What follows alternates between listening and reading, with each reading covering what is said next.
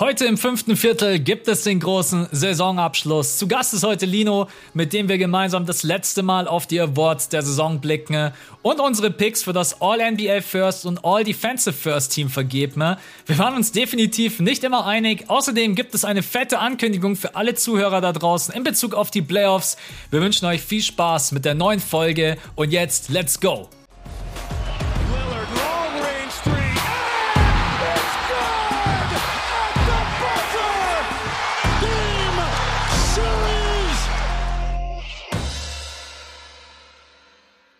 Was geht ab, liebe Basketballfreunde? Einen wunderschönen guten Morgen, Basketball Deutschland, Österreich und Schweiz. Das fünfte Viertel ist wieder am Start. Und heute, ihr wisst es ja schon alle, Björn ist im Urlaub, gönnt sich mal eine Woche frei, hatte auch absolut verdient.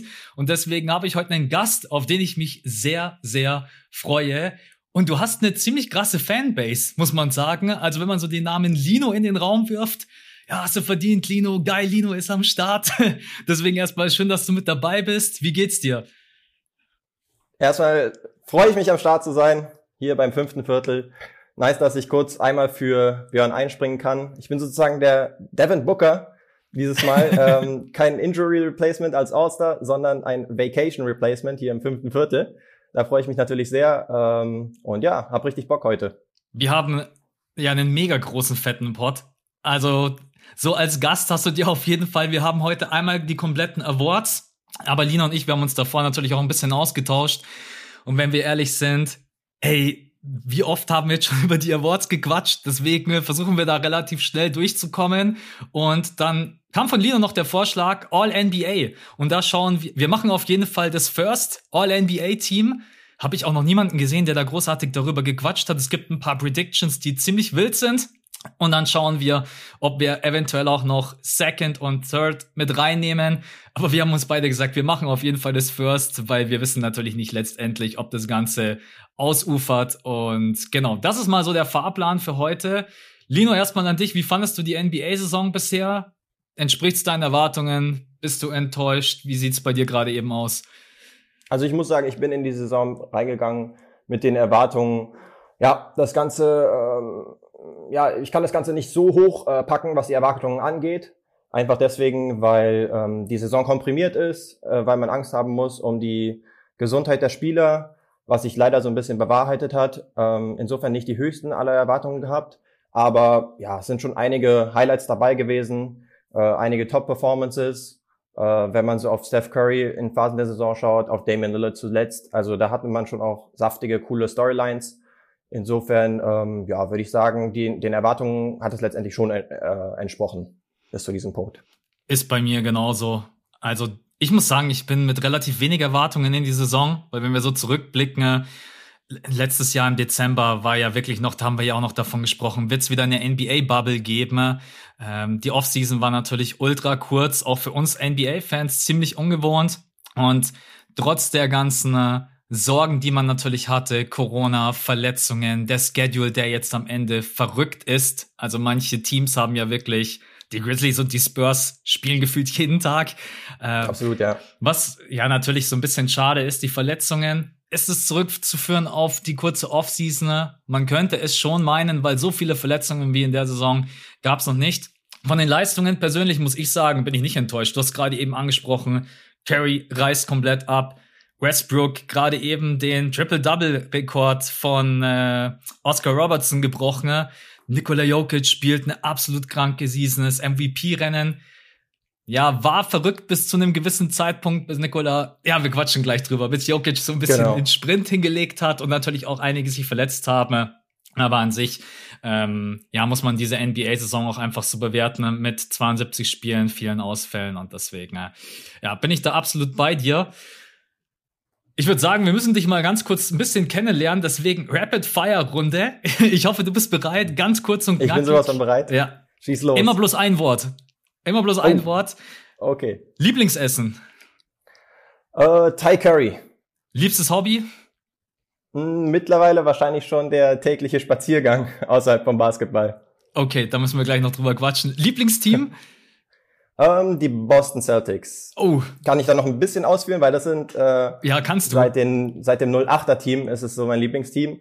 Äh, nicht unbedingt wegen dem Kollegen Paul, Paul Pierce, ähm, sondern eher wegen Ray Allen, den ich damals schon in Seattle und Milwaukee Zeiten gefeiert habe. Und der ist damals dazugekommen. Und das war einfach ein cooles Team. Damals war es, glaube ich, oft so, dass man entweder Lakers oder Celtics-Sympathisant war und ich, mich hat's dann auf die Seite verschlagen. Ähm, und derzeit, ja, muss ich sagen, bin ich jetzt kein absoluter Die-Hard Celtics-Fan oder ähnliches. Ich weiß nicht, wie es bei dir mit den Sixers ist. Aber ähm, ja, ich kann mich auch begeistern für bestimmte Spieler. Damien Lillard beispielsweise, äh, um schon ein bisschen was vorwegzunehmen. Aber auch CJ McCollum, deswegen ähm, sympathisiere ich auch auf jeden Fall mit den Blazers. Äh, was natürlich derzeit auch ein bisschen schwierig ist. Aber genau, so sieht's bei mir aus. Okay. Dann Lieblingsspieler, Dame eventuell? Dame, so sieht's aus, ja. Also ich weiß nicht, ob du das auch zum Teil schon hattest, aber ähm, ich hatte mir damals zufälligerweise vor der Draft ähm, von Dame, hatte ich mir schon so Workout-Videos und sowas auf YouTube angeschaut von ihm. Und ähm, dann ist es ja so ein bisschen, dann ist man wirklich wie so ein stolzer Vater, stelle ich es mir vor, wenn dann wirklich ein Spieler, den man schon vor der Draft äh, verfolgt hat, ähm, so in, in hohe Sphären äh, sozusagen vorstößt. Und ja, einfach seine Spielart kann ich sehr feiern. Auch ähm, die Tatsache, dass er jetzt, sich jetzt nicht nach jeder Aktion abfeiert. Ähm, seine stoische Art, so, die kann ich auf jeden Fall auch ähm, sehr befürworten. Deswegen, ja, ist es so mein Lieblingsspieler.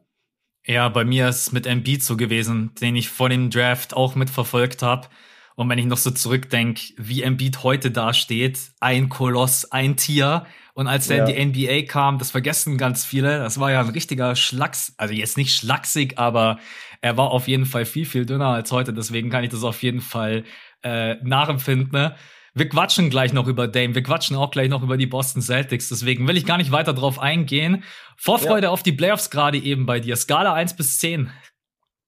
Ähm, da würde ich jetzt schon mit einer guten 8 gehen mittlerweile. Okay. Also die Vorfreude ähm, kommt langsam aber sicher auf. Ähm, klar, man will auch, dass die äh, Verletzten langsam aber sicher wieder zurückkommen und sich wieder einspielen können. Ich sage nur die LeBron James der Welt, die James Hardens und so weiter. Aber äh, es ist nicht so, als äh, wäre das absolut ausgeschlossen. Deswegen, ja, die Vorfreude ist schon da. Wie ist es bei dir? Ja, doch. Jetzt muss ich auch sagen, geht's so langsam hoch auf acht. Ich glaube, beim Play-In geht's dann auf eine neun. ja. Und dann, je nachdem, was wir auch für Matchups haben in der ersten Runde, dann ist man voll dabei. Also wir werden ja in der ersten Runde richtig geile Partien haben. Auch natürlich aufgrund dieser verrückten NBA-Saison. Äh, weil sind wir mal ganz ehrlich, wenn alle fit wären, 82 Spiele Season, ne, dann wären die Lakers ja höchstwahrscheinlich nicht irgendwo da unten drinnen, denke ich. Und deswegen, äh, nee, freue ich mich schon auch. Und deswegen, aber ich würde auch gerade eben sagen, noch so eine 8. Aber jetzt ist ja die letzte Woche, die anbricht und dann sind wir durch und dann kommen die Play-Ins und dann denke ich, geht's richtig ab. Genau, noch ein bisschen Luft nach oben muss ja auch sein. Ja. Letzte Frage ohne es weiter auszuführen, nur ein Wort. Wer wird Champ? Puh. Das, das war schon ein Wort, Milo. Jetzt bist du raus. Gib mir die Brooklyn Nets. Okay, alles klar. Ähm, ja, also ich würde sagen, wir starten einfach mal rein. Ganz kurz nochmal für euch da draußen. Björn ist im Urlaub, der lässt an alle schöne Grüße ausrichten, ne? bedankt sich auf jeden Fall dafür, dass ihr uns letzte Woche ich habe es gerade auch zu Lino gesagt, ihr habt uns in die Top 10 gehört, wenn man das so sagen kann, bei den Sportpodcasts. Und das ist einfach nur, ja, das ist einfach nicht in Worte zu fassen. Also, wenn man da so drauf guckt und dann sieht man, man ist da so mittendrin zwischen der Zone Kicker, äh, Bills und Felix Groß, Toni Groß und dann denkt man sich nur so, was haben wir einfach für eine geile Community und deswegen äh, vielen, vielen Dank auf jeden Fall für den ganzen Support. Und noch eine kleine Ankündigung. Ab nächste Woche gibt es das fünfte Viertel zweimal. Und zwar ändern wir unseren Upload-Schedule auf Dienstag und Freitag und Sonntag für alle Patronen eine exklusive Webshow. Also wir werden komplett abreißen.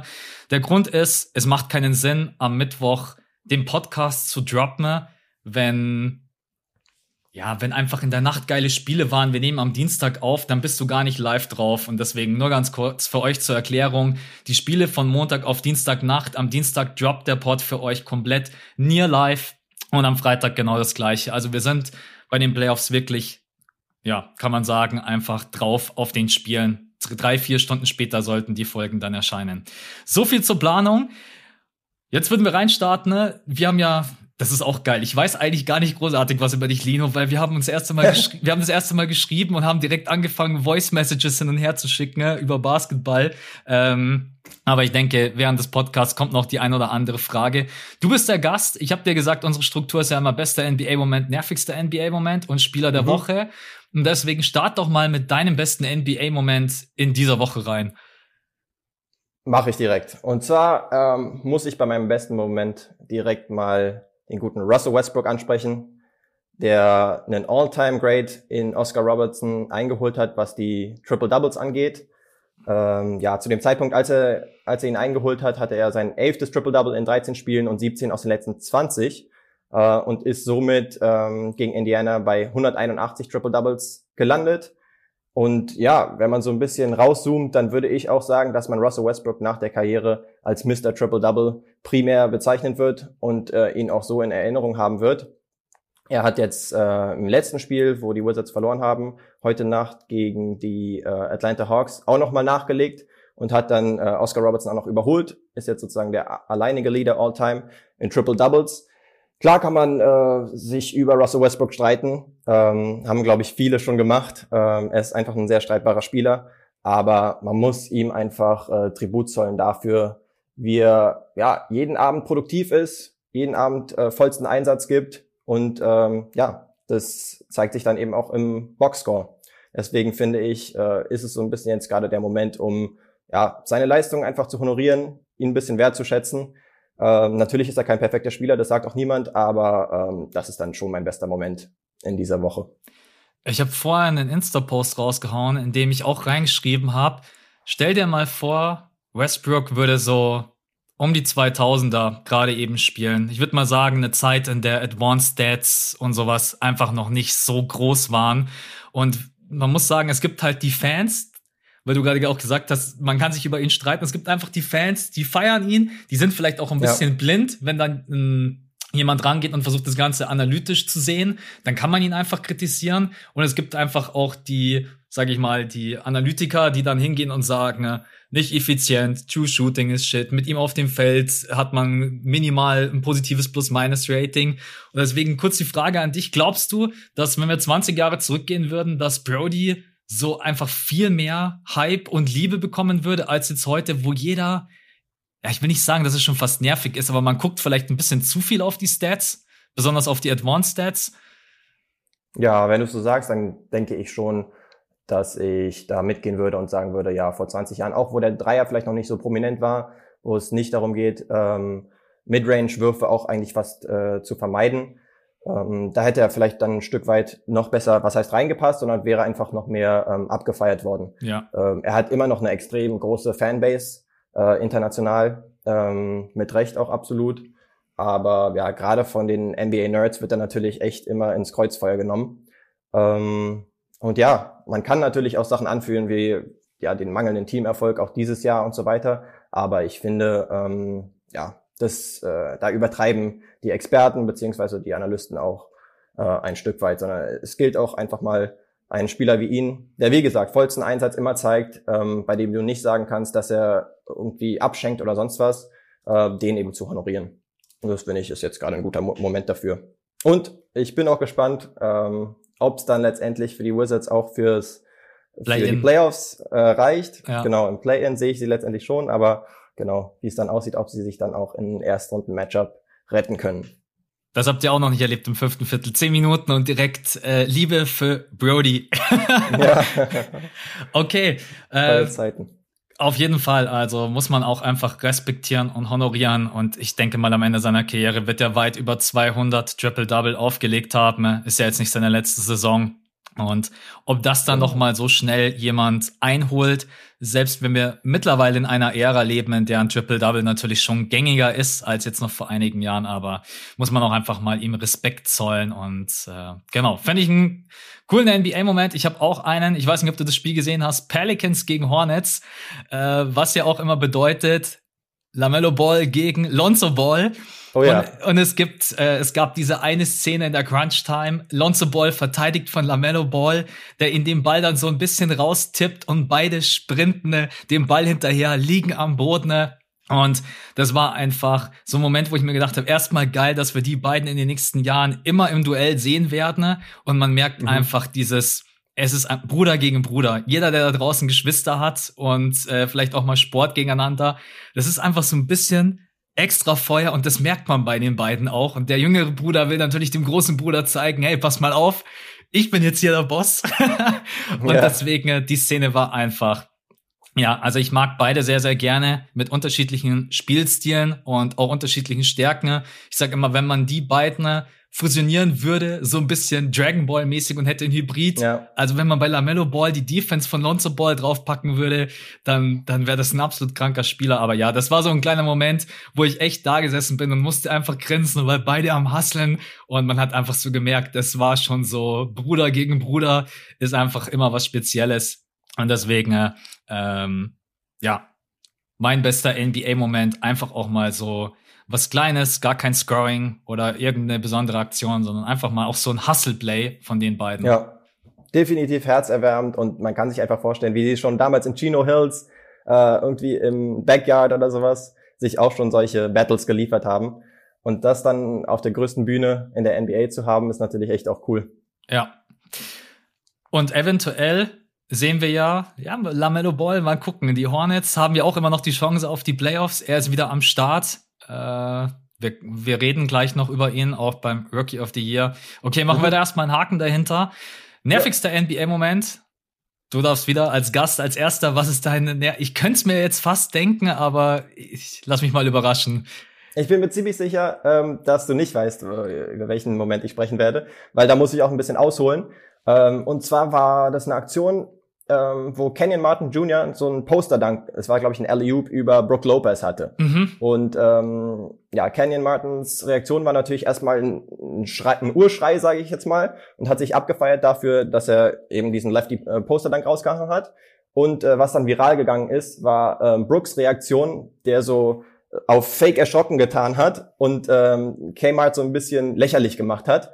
Ähm, und ja, da, das Ganze ging auf äh, Twitter ähm, rund und ja, ich muss auch sagen, Brooks Reaktion war schon sehr witzig, aber ähm, ich fand schon, dass es ein bisschen überzogen war, wie Leute Brook total abgefeiert haben, ähm, dafür, dass er sozusagen äh, so ein bisschen ja das Gefühl rübergebracht hat nach dem Motto, ach, Kenyon Martin, der ist dann noch ein No-Name in der Liga. Ähm, so ein bisschen disrespect, ich habe es nicht mitbekommen, so, so, ein bisschen disrespectful gegenüber genau, Kenyon. so kam es mir gar nicht unbedingt von Brook Lopez rüber, sondern eher ähm, die Reaktionen im Internet, wo es dann hieß, so nach dem Motto, ach, die Rockets lagen gegen die äh, Bucks in dem Moment eh mit, weiß nicht, zehn Punkten hinten oder sowas.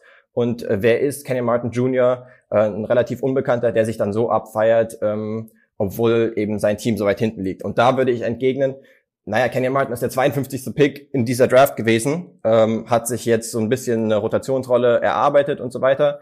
Und da darf man sich auch schon mal freu äh, freuen über so einen Dank, ähm, der natürlich nicht äh, jeden Tag passiert.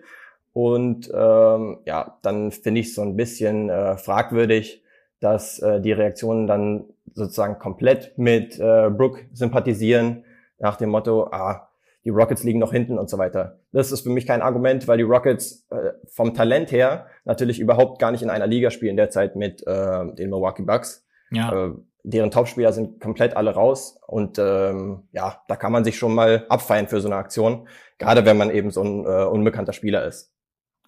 Ganz ehrlich, und selbst wenn du mit 30 hinten liegst, ein Poster-Dunk in dein Gesicht ist ein Poster-Dunk in dein Gesicht. Es ist einfach. Ja, genau. Aber da, wär ich, da bin ich jetzt echt nicht, also da wäre ich nicht drauf gekommen, da hast du recht, dass das dein nervigster NBA-Moment ist. Ich kann leider nicht mehr dazu sagen, weil ich leider den Post von Lopez nicht gesehen habe. Ähm, deswegen, äh, was, also Lopez hat dann quasi so eine Art Meme oder was hat der gepostet?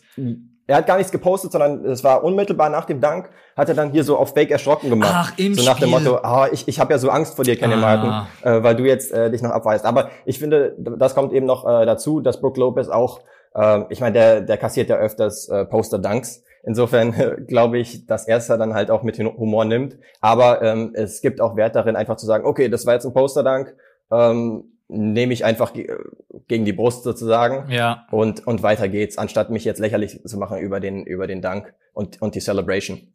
Okay. Also verstehe ich, ich muss mir den Dank später auf jeden Fall reinziehen, habe ich, habe ich die ganze Storyline nicht mitbekommen, wenn ich ehrlich bin. Ja, genau, ist natürlich eine ziemliche Nische-Aktion. Die wenigsten haben sich jetzt wahrscheinlich Houston gegen Milwaukee angeschaut, deswegen Aber genau, das hat so ein bisschen die Runde gemacht auf Twitter und so weiter. Vor einem Jahr wäre das noch ein Topspiel gewesen. Wenn man ja. überlegt, was mit den Rockets passiert ist in einem Jahr, ist schon auch verrückt. Okay, Stimmt. ich habe was, was trotz allem für dich wahrscheinlich nervig sein wird. Jalen Brown, seine Verletzung.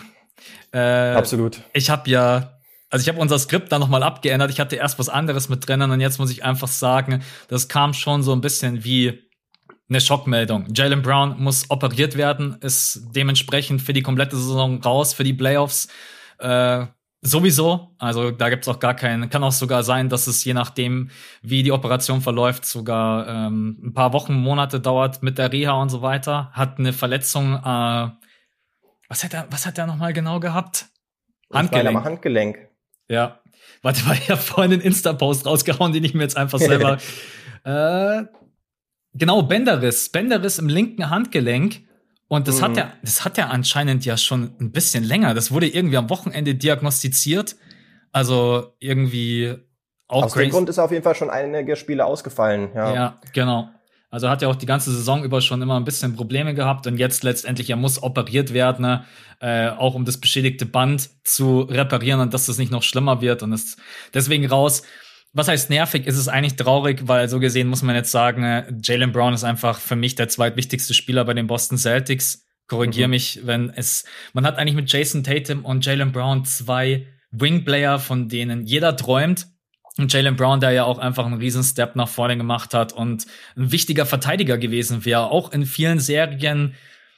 Weiß ich nicht, ob man jetzt letztendlich vielleicht auf die Nets getroffen wäre. Da muss man auch abwarten, wie jetzt das Play-In verläuft mhm. und ob die Bucks vielleicht die Nets sogar noch überholen. Aber man hätte einfach mit Brown jemanden gehabt, den man einfach gegen jeden stellen kann und der fällt jetzt raus und das wird man einfach merken. Also das, äh, du als Celtics-Fans. Die Celtics sind die Celtics sind eh nicht unbedingt mit Tiefe gesegnet. Ja. Und ähm, jetzt ist das Ganze natürlich noch viel problematischer. Du wirst äh, Peyton Pritchard mehr Minuten geben müssen, der dann ein bisschen aufrückt, aber vor allen Dingen auch Leute wie Langford und Neesmith. Und ähm, ja, es ist nicht auszuschließen, dass die auch äh, daran wachsen können, aber das sind halt äh, nicht ansatzweise so ähm, verlässliche Spieler, wie es Jalen Brown ist, der natürlich auch einen Riesensprung diese Saison gemacht hat. Insofern echt bitter für ihn. Ich finde ihn auch von der Persönlichkeit äh, einen der coolsten Spieler überhaupt. Insofern Definitiv echt blöd gelaufen. Glaubst du, dass es sogar gefährlich in den Play-ins werden könnte? Man würde jetzt aktuell gegen die Hornets spielen oder bist du da dann doch optimistisch, dass es reichen sollte? Hornets, Pacers, Wizards, je nachdem, wie es läuft. Ja, im jetzigen Stand wäre es äh, Celtics gegen Hornets im ersten Spiel und da würde ich schon die Celtics noch äh, favorisieren. Auch wenn die Hornets natürlich äh, unterm Radar laufen. Ähm, und in einem Spiel kann, kann natürlich viel passieren. Die Celtics sind natürlich jetzt arg ausgedünnt, ähm, aber ja, ich denke, es sollte eigentlich dann schon noch reichen für die Celtics. Sie sind natürlich extrem up and down und dann musst du schauen, welche Version der Celtics du kriegst. Aber da würde ich sie schon favorisieren. Wie siehst du das? Ja, ich denke, an sich müsste, müsste es definitiv noch reichen. Also die Hornets ja. sind gefährlich. Ich würde schon empfehlen, gleich das erste Spiel zu gewinnen noch nicht ja. gegen die Hornets und dann eventuell gegen die Wizards ran zu müssen, weil du weißt nie, gegen Westbrook und Beal äh, mhm. kann alles passieren. Also das sind leider auch so Teams, so Underdogs, die mal einen Das ist ja auch der Witz an diesem Do-or-Die-Game im Play-In. Es kann einen Abend mal jemand völlig ausrasten, ne? Äh, ja. Äh, egal, ob das jetzt LaMelo Ball ist, Miles Bridges oder dann auch so ein Backcourt wie Westbrook und Bradley Beal und dann plötzlich bist du raus aus den Playoffs. Aber generell denke ich eigentlich, dass sie, dass sie es schaffen sollten. Ne? Äh, egal wie man es dreht und wendet, sie werden in der ersten Runde ein richtiges Brett kriegen. Die Sixers, ja. die Nets und die Bucks. Und dann muss man sagen, äh, Erfahrung mitnehmen, wie du gesagt hast, Minuten ein bisschen verteilen, Smith Langford, Minuten geben, Pritchard. Aber dann wird's in der ersten Runde. Für mein Empfinden wird man dann rausgehen, weil man einfach. Ja, da bin ich auch realistisch. Ja. Also äh, Celtics Fanbrille mal abgesetzt. Ich glaube, gegen die Nets, da ist äh, ganz sicher Schluss mit lustig. Ja, denke ich auch. Okay, dann kommen wir zum letzten Punkt. Spieler der Woche. Wen hast du da auf dem Zettel? Ähm, da habe ich mal den guten Steph Curry wieder ausgewählt. ähm, natürlich kann man, kann man wieder sagen, ja, zweimal gegen die Thunder gespielt, zweimal gegen die Pelicans. Ähm, 40 Punkte im Schnitt, eine 3 zu 1 Woche der Golden State Warriors. Ja. Das ist natürlich schon mal eine Hausnummer, die Gegner natürlich nicht ganz so sehr. Äh, letzte Nacht kam dazu, dann aber noch dazu äh, ein guter Sieg gegen die Utah Jazz wo Steph jetzt äh, nicht sonderlich effizient unterwegs war, aber ich denke trotzdem ist ein ja, verdienter Player of the Week. Ähm, Honorable Mention würde ich noch Bojan Bogdanovic geben, ähm, der eben heute Nacht gegen Steph gespielt hat, ähm, 29 im Schnitt gemacht hat und zuvor eben eine 4 zu 0 Woche hatte. Ähm, unter anderem gegen San Antonio, Denver und, und Houston, okay. Aber ähm, ja, das wäre vielleicht noch so eine Erwähnung, zumal der wahrscheinlich jetzt noch nicht so oft äh, Player of the Week gewonnen hat. Aber das wen stimmt. hättest du? Man, man muss sagen, es, es doppelt sich manchmal auch, weil manche auch einfach, also besonders diesen Stretch, als Stephen Curry komplett am Rad gedreht ja. hat, äh, musstest du fast jede Woche sagen, Curry. Äh, mhm. Aber auch wenn er manchmal nicht so einen effizienten Abend hat, er tut den Golden State Warriors einfach so gut durch sein Off-Ball-Movement. Man kann das gar nicht oft genug erwähnen. Der Typ läuft und läuft. Natürlich muss er auch oft selbst übernehmen. Aber ja, äh, wir, wir müssen gleich unbedingt über Stephen Curry quatschen. Ne? Wir haben ja auch einen Hot Take von dir dabei, über den ich sogar auch ein Video gemacht habe. Und ich denke, dass man da auch nochmal einen ganz anderen Blick auf den MVP werfen kann. Deswegen, Curry kann ich absolut nachvollziehen. Bei mir ist es auch aufgrund der Situation, weil es jetzt auch eben darum geht, Wins einzufahren, Dame. Und jetzt mhm. die letzten vier Spiele hat man gewonnen gegen die Cavs, gegen die Lakers, dieses ganz wichtige Spiel. Man hat da jetzt den Vorteil gegen die Lakers, falls man den gleichen äh, Rekord haben sollte, gegen die Spurs, gegen die Rockets. Das sind alles keine starken Teams. Jetzt mal die Lakers vielleicht ausgenommen. Aber trotz allem muss man da einfach jetzt abliefern und Dame macht es mit 32 Punkten, 38, 30, 34. Seine Quoten sind absolut verrückt. 58 aus dem Feld, 66 aus dem Feld. From Downtown. Ja, er wird mal als einer der größten Dreier-Shooter aller Zeiten. Das ist so jetzt noch gar nicht das Big Topic, aber wenn Dame mal fertig ist mit seiner Karriere, wer weiß, wo der dann steht. Also der ballert auch so viele Dreier und hat so eine gute Wurfquote. Und, ja, absolut. Und jetzt kommen aber halt noch die Big Games. Da bin ich mal sehr gespannt, weil die Trailblazers, lass es mich einmal ganz kurz aufrufen, die haben jetzt, glaube ich, noch vier richtig fette Spiele. Und zwar, nee, drei. Gegen die Jazz, gegen die Suns und gegen die Nuggets. Und da, uh. äh, ja, ich sag dir eins, Dame Time. Ich sag dir, in oh. den Spielen wird der, das ist einfach, das sind einfach seine Momente, wo er dann auch eskalieren wird. Und ich denke, dass die Blazers echt gute Chancen haben, äh, letztendlich als Sechster direkt in die Playoffs zu gehen. Und dann sind die Lakers ähm, im Play-In.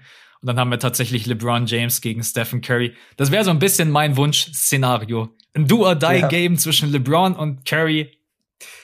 Ich glaube, da hätte die NBA auch nichts gegen. Ja. Ähm, was die Ratings angeht, was so die Zuschauerzahlen angeht. Ähm, natürlich wollen sie nicht, dass äh, eins der beiden Teams dann rausfliegt und gar nicht in den Playoffs dabei ist. Das will, glaube ich, die NBA auch nicht unbedingt.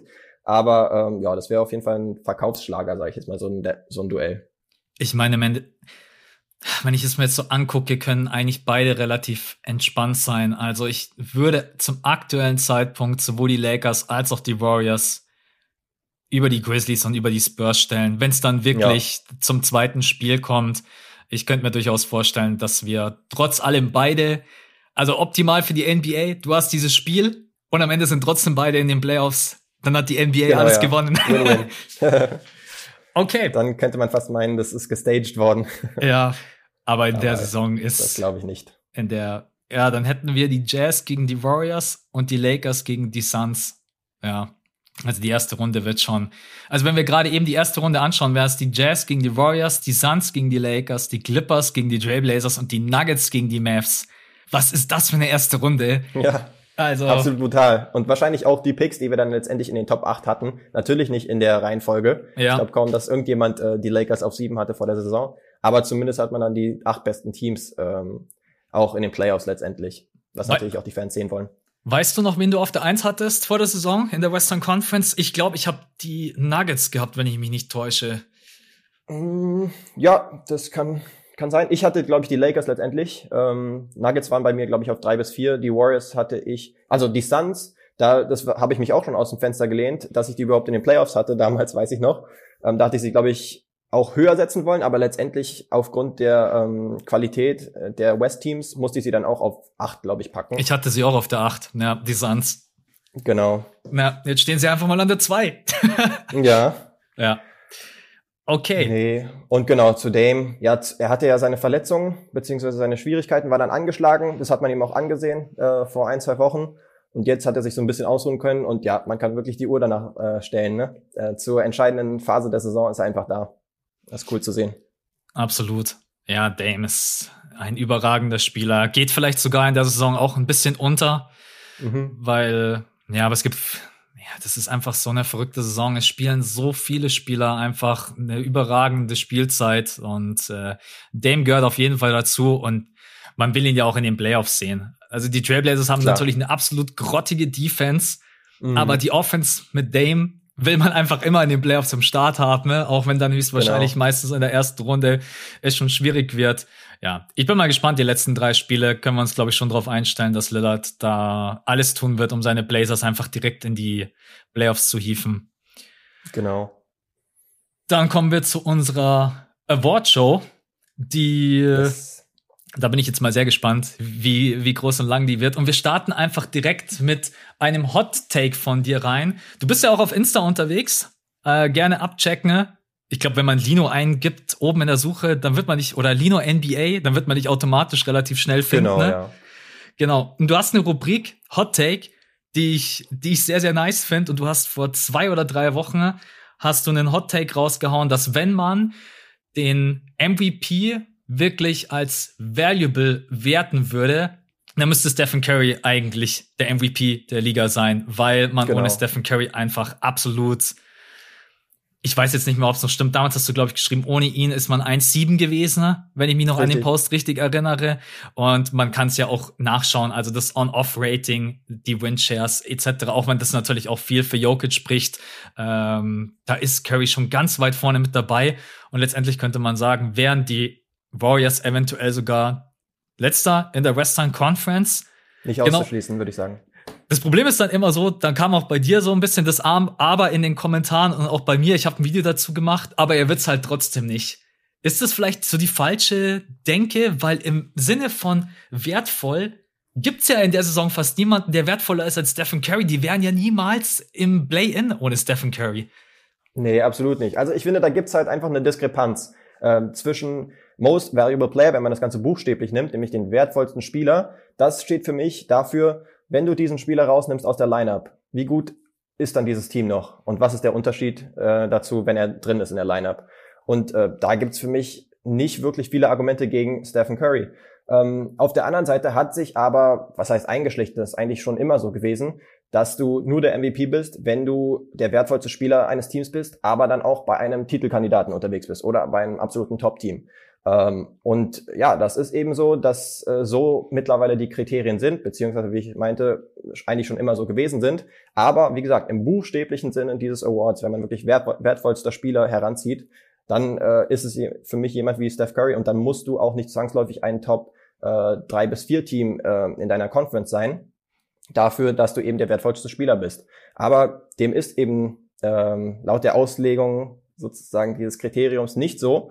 Und äh, ja, nach diesen Kriterien ist auch jemand anderes ein ganz klar verdienter MVP für mich. So ist es jetzt nicht. Nur ja, fand ich das äh, heranziehenswert, dass man dann sagt, okay, Steph Curry im buchstäblichen Sinne des äh, Wortes der MVP diese Saison. Und damit denke ich, sagt man jetzt auch nichts absolut Verrücktes. Nee, also ich muss auch sagen, das Feedback unter deinem Post und unter auch dem Video, was ich gemacht habe, war ziemlich entspannt. Also man merkt schon, dass man da jetzt nicht irgendwas Verrücktes in den Raum wirft. Ja. Letztendlich, es gibt halt keine Kriterien für den MVP. Niemand sagt zu dir, der Spieler muss 70 Prozent aller Spiele absolviert haben, der Spieler muss mindestens ein Top 4 Seed sein, muss mindestens 20 Punkte haben. Wir haben uns in den letzten Jahren halt so ein bisschen selber diese Kriterien, die du gerade eben angesprochen hast, aufgebaut. Ja, muss in einem Gewinnerteam sein, muss Contender sein, aber wertvoll wertvoll, muss nicht unbedingt auf Platz eins in der Western oder Eastern Conference stehen. Und auch wenn man sich so ein bisschen anguckt, wo denn die Nuggets beispielsweise ohne Jokic stehen würden, ne, dann wäre man immer noch ein mittelmäßig gutes Team. Also es wäre wär natürlich trotz allem wäre man jetzt nicht unter den Top 4, man wäre dann wahrscheinlich so auf Platz 8, Platz 9, wenn man so das ja. äh, äh, On-Off-Rating von Jokic auch heranzieht. Und ohne Curry wäre man einfach als ich das letzte Mal reingeschaut habe, hätte man, glaube ich, ohne ihn laut Cleaning the Glass 33 Siege weniger. Also das ist schon einfach verrückt, was für einen riesen Impact er hat. Und aber ich finde auf jeden Fall das Thema interessant, um vielleicht auch mal die Leute äh, ein bisschen zum Denken anzuregen, weil valuable in dem Sinne muss halt nicht wirklich ein Spieler sein, der jetzt auf Platz eins ist. Ich habe auch gegen Embiid argumentiert. Habe ich gesagt, Embiid ist natürlich ein geiler Zocker, aber wir mhm. haben halt auch gesehen, die Spiele, in denen er raus war, die Sixers haben halt gefühlt fast alles gewonnen. Also das war ja. jetzt nicht krass schlechter. Und wer ist dann wertvoller? Ein Embiid, ohne den ich wahrscheinlich immer noch unter den ersten vier wäre, immer noch Heimvorteil, immer noch Playoffs, alle Ziele erreicht. Oder ein Curry, ohne den ich wahrscheinlich Lichtjahre von den Playoffs entfernt wäre. Das war so auch ein bisschen Argumentation in meinem Video. Finde ich auf jeden Fall einen interessanten Hot Take. Und letztendlich sagen wir beide wahrscheinlich trotzdem, Jokic ist der MVP, oder? So ist es, genau. Ich wollte es auch nicht vorwegnehmen, aber genau für mich und scheinbar auch für dich, ja, ganz klar letztendlich, wenn man eben diese Kriterien heranzieht, und das würde ich auch tun, und letztendlich ist Jokic der verdiente MVP, einfach auch im Vergleich zu ähm, jemandem wie Embiid, dann die Verfügbarkeit, dass er dann doch, ich glaube, es waren das letzte Mal, als ich gecheckt habe, 900 Minuten mehr gespielt hat als Embiid, was natürlich äh, signifikant ist. Und ja, das ist einfach einer der besten Big Man Passer, wenn nicht der beste ähm, aller Zeiten. Ähm, die Offense läuft absolut, ja, fast ausnahmslos, wenn er auf dem Court ist, über ihn. Ähm, er hat natürlich einen unkonventionellen Spielstil, aber es funktioniert einfach. Also du kannst ihn einfach nicht verteidigen und gerade wenn du jetzt sagst, okay, er ist so äh, gefährlich, dass du mal ein Doppelteam schickst, ja, dann ist es für ihn auch wie äh, Weihnachten, Ostern, ja. Genau, ja. Also der pickt dich dann so äh, ähm, apart, sagt man auf Englisch, äh, dass du das auf keinen Fall machen willst. Also ist gegen ihn quasi kein Kraut gewachsen. Wie siehst du das? Er ist einfach überragend. Also, wenn die Offense, mit ihm ist die Offense einfach komplett im Flow. Man merkt auch einfach, wie du auch gesagt hast, man kann, das war, wurde ja im Beat oft angekreidet, im Beat im Post, wenn man ihn äh, doppelt oder auch trappt, dann hat er ja oft Probleme gehabt, da den Assist zu spielen. Gegen Jokic kannst du es halt einfach nicht machen, weil er halt wahrscheinlich der beste Playmaking Big aller Zeiten ist. Ich ja. kann mich an niemanden erinnern, der so eine Passübersicht hat, der eine Defense so lesen kann und auch filetieren kann, muss man sagen. Also das ist schon mhm. manchmal krass, wie er dann auch wirklich die gegnerische Defense outplayed. Was aber auch natürlich bloß funktioniert, weil er selber so gefährlich ist. Das muss man auch ganz klar dazu sagen. Jokic kann halt ja. von überall treffen. Also egal ob Midrange, Floater, den Dreier, den er, glaube ich, sogar hat er Career High beim Dreier? Ich habe gerade die Stats nicht offen. Ich meine schon. Gerade was das Volumen angeht, meine ich, dass er das auf jeden Fall hochgeschraubt hat. Ja. Auch von der Treffer. Deswegen. Wahrscheinlichkeit. Wie, die Frage, die ich mir noch stelle, wie geschockt wären wir alle, wenn das nicht wird? Also, weil, weil der, der, weil der, der Punkt, also er muss es eigentlich werden. Ne? Also wenn nicht, wäre es schon eigentlich fast ein Skandal, muss man sagen. Ne? Aber es kommt halt immer so wieder, besonders zu ESPN und so weiter, die ja dann auch doch versuchen, auf Embiid zu pushen, ne? der jetzt natürlich auch in den letzten Spielen, also Kindergeburtstag, die Matchups waren halt ein Witz. Und natürlich ja. macht dann Embiid jedes Spiel 30 plus Punkte. Also die Sixers klar. sind klar, gerade eben muss man eigentlich im Urlaub auf dem Feld, so würde ich das mal formulieren. Man bereitet sich so ein ja. bisschen auf die Playoffs vor. Ähm, und dann gibt's ja doch trotz allem wieder das Argument, ja, Jokic als MVP kann man nicht so gut vermarkten wie Embiid und so weiter und so fort. Ich hoffe, dass das einfach nicht passiert, weil ich finde, Jokic ist eigentlich also ein total witziger Kerl. Also wenn man ihn so off-court ja, ja, auch miterlebt, ist es eigentlich, ja, er muss es werden ne? und hat es auch absolut verdient. Und alles andere wäre in meinen Augen auch äh, ein Skandal. Auch wenn es viele genau. andere Kandidaten gibt oder gab. Ähm, ja, ich denke, Embiid war ähm, Kopf an Kopf mit ihm eine lange Zeit. Und äh, bei ihm kann man auf jeden Fall auch Sachen anführen, wie dass er einfach nicht zu stoppen ist. Ein Matchup Nightmare. Er hat das Face-Up-Game, er äh, hat das Bully-Game, also quasi jeder ist einfach unterlegen, äh, jeder potenzielle Verteidiger gegen ihn. Äh, es gibt fast gar keine Verteidigung für ihn. Das merkt man auch daran, dass er elfmal pro Spiel an die Linie geht und da auch überragende 86 Prozent Freiwürfe trifft. Ähm, also ja, das ist überhaupt äh, kein Hate irgendwie gegen Embiid, aber ja, die Spiele, die er dann verpasst hat, die kann man dann vielleicht auch nicht außer Acht lassen.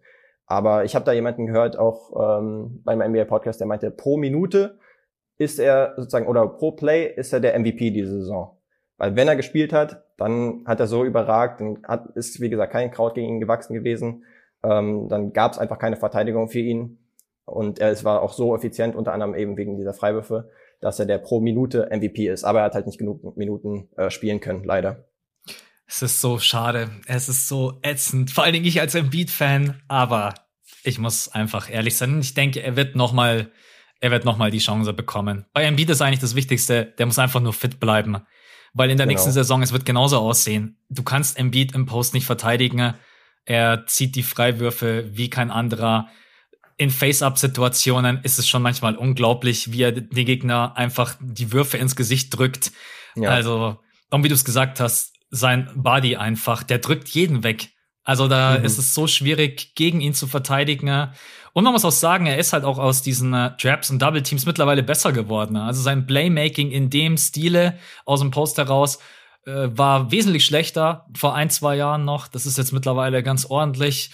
Und ja, führt natürlich auch dazu, dass so Spieler wie Stephen Curry, Danny Green dann auch einfach gute Würfe bekommen, wenn die Sixers den Ball laufen lassen. Aber ja, ja machen wir einen Haken dahinter. Jokic sollte MVP werden.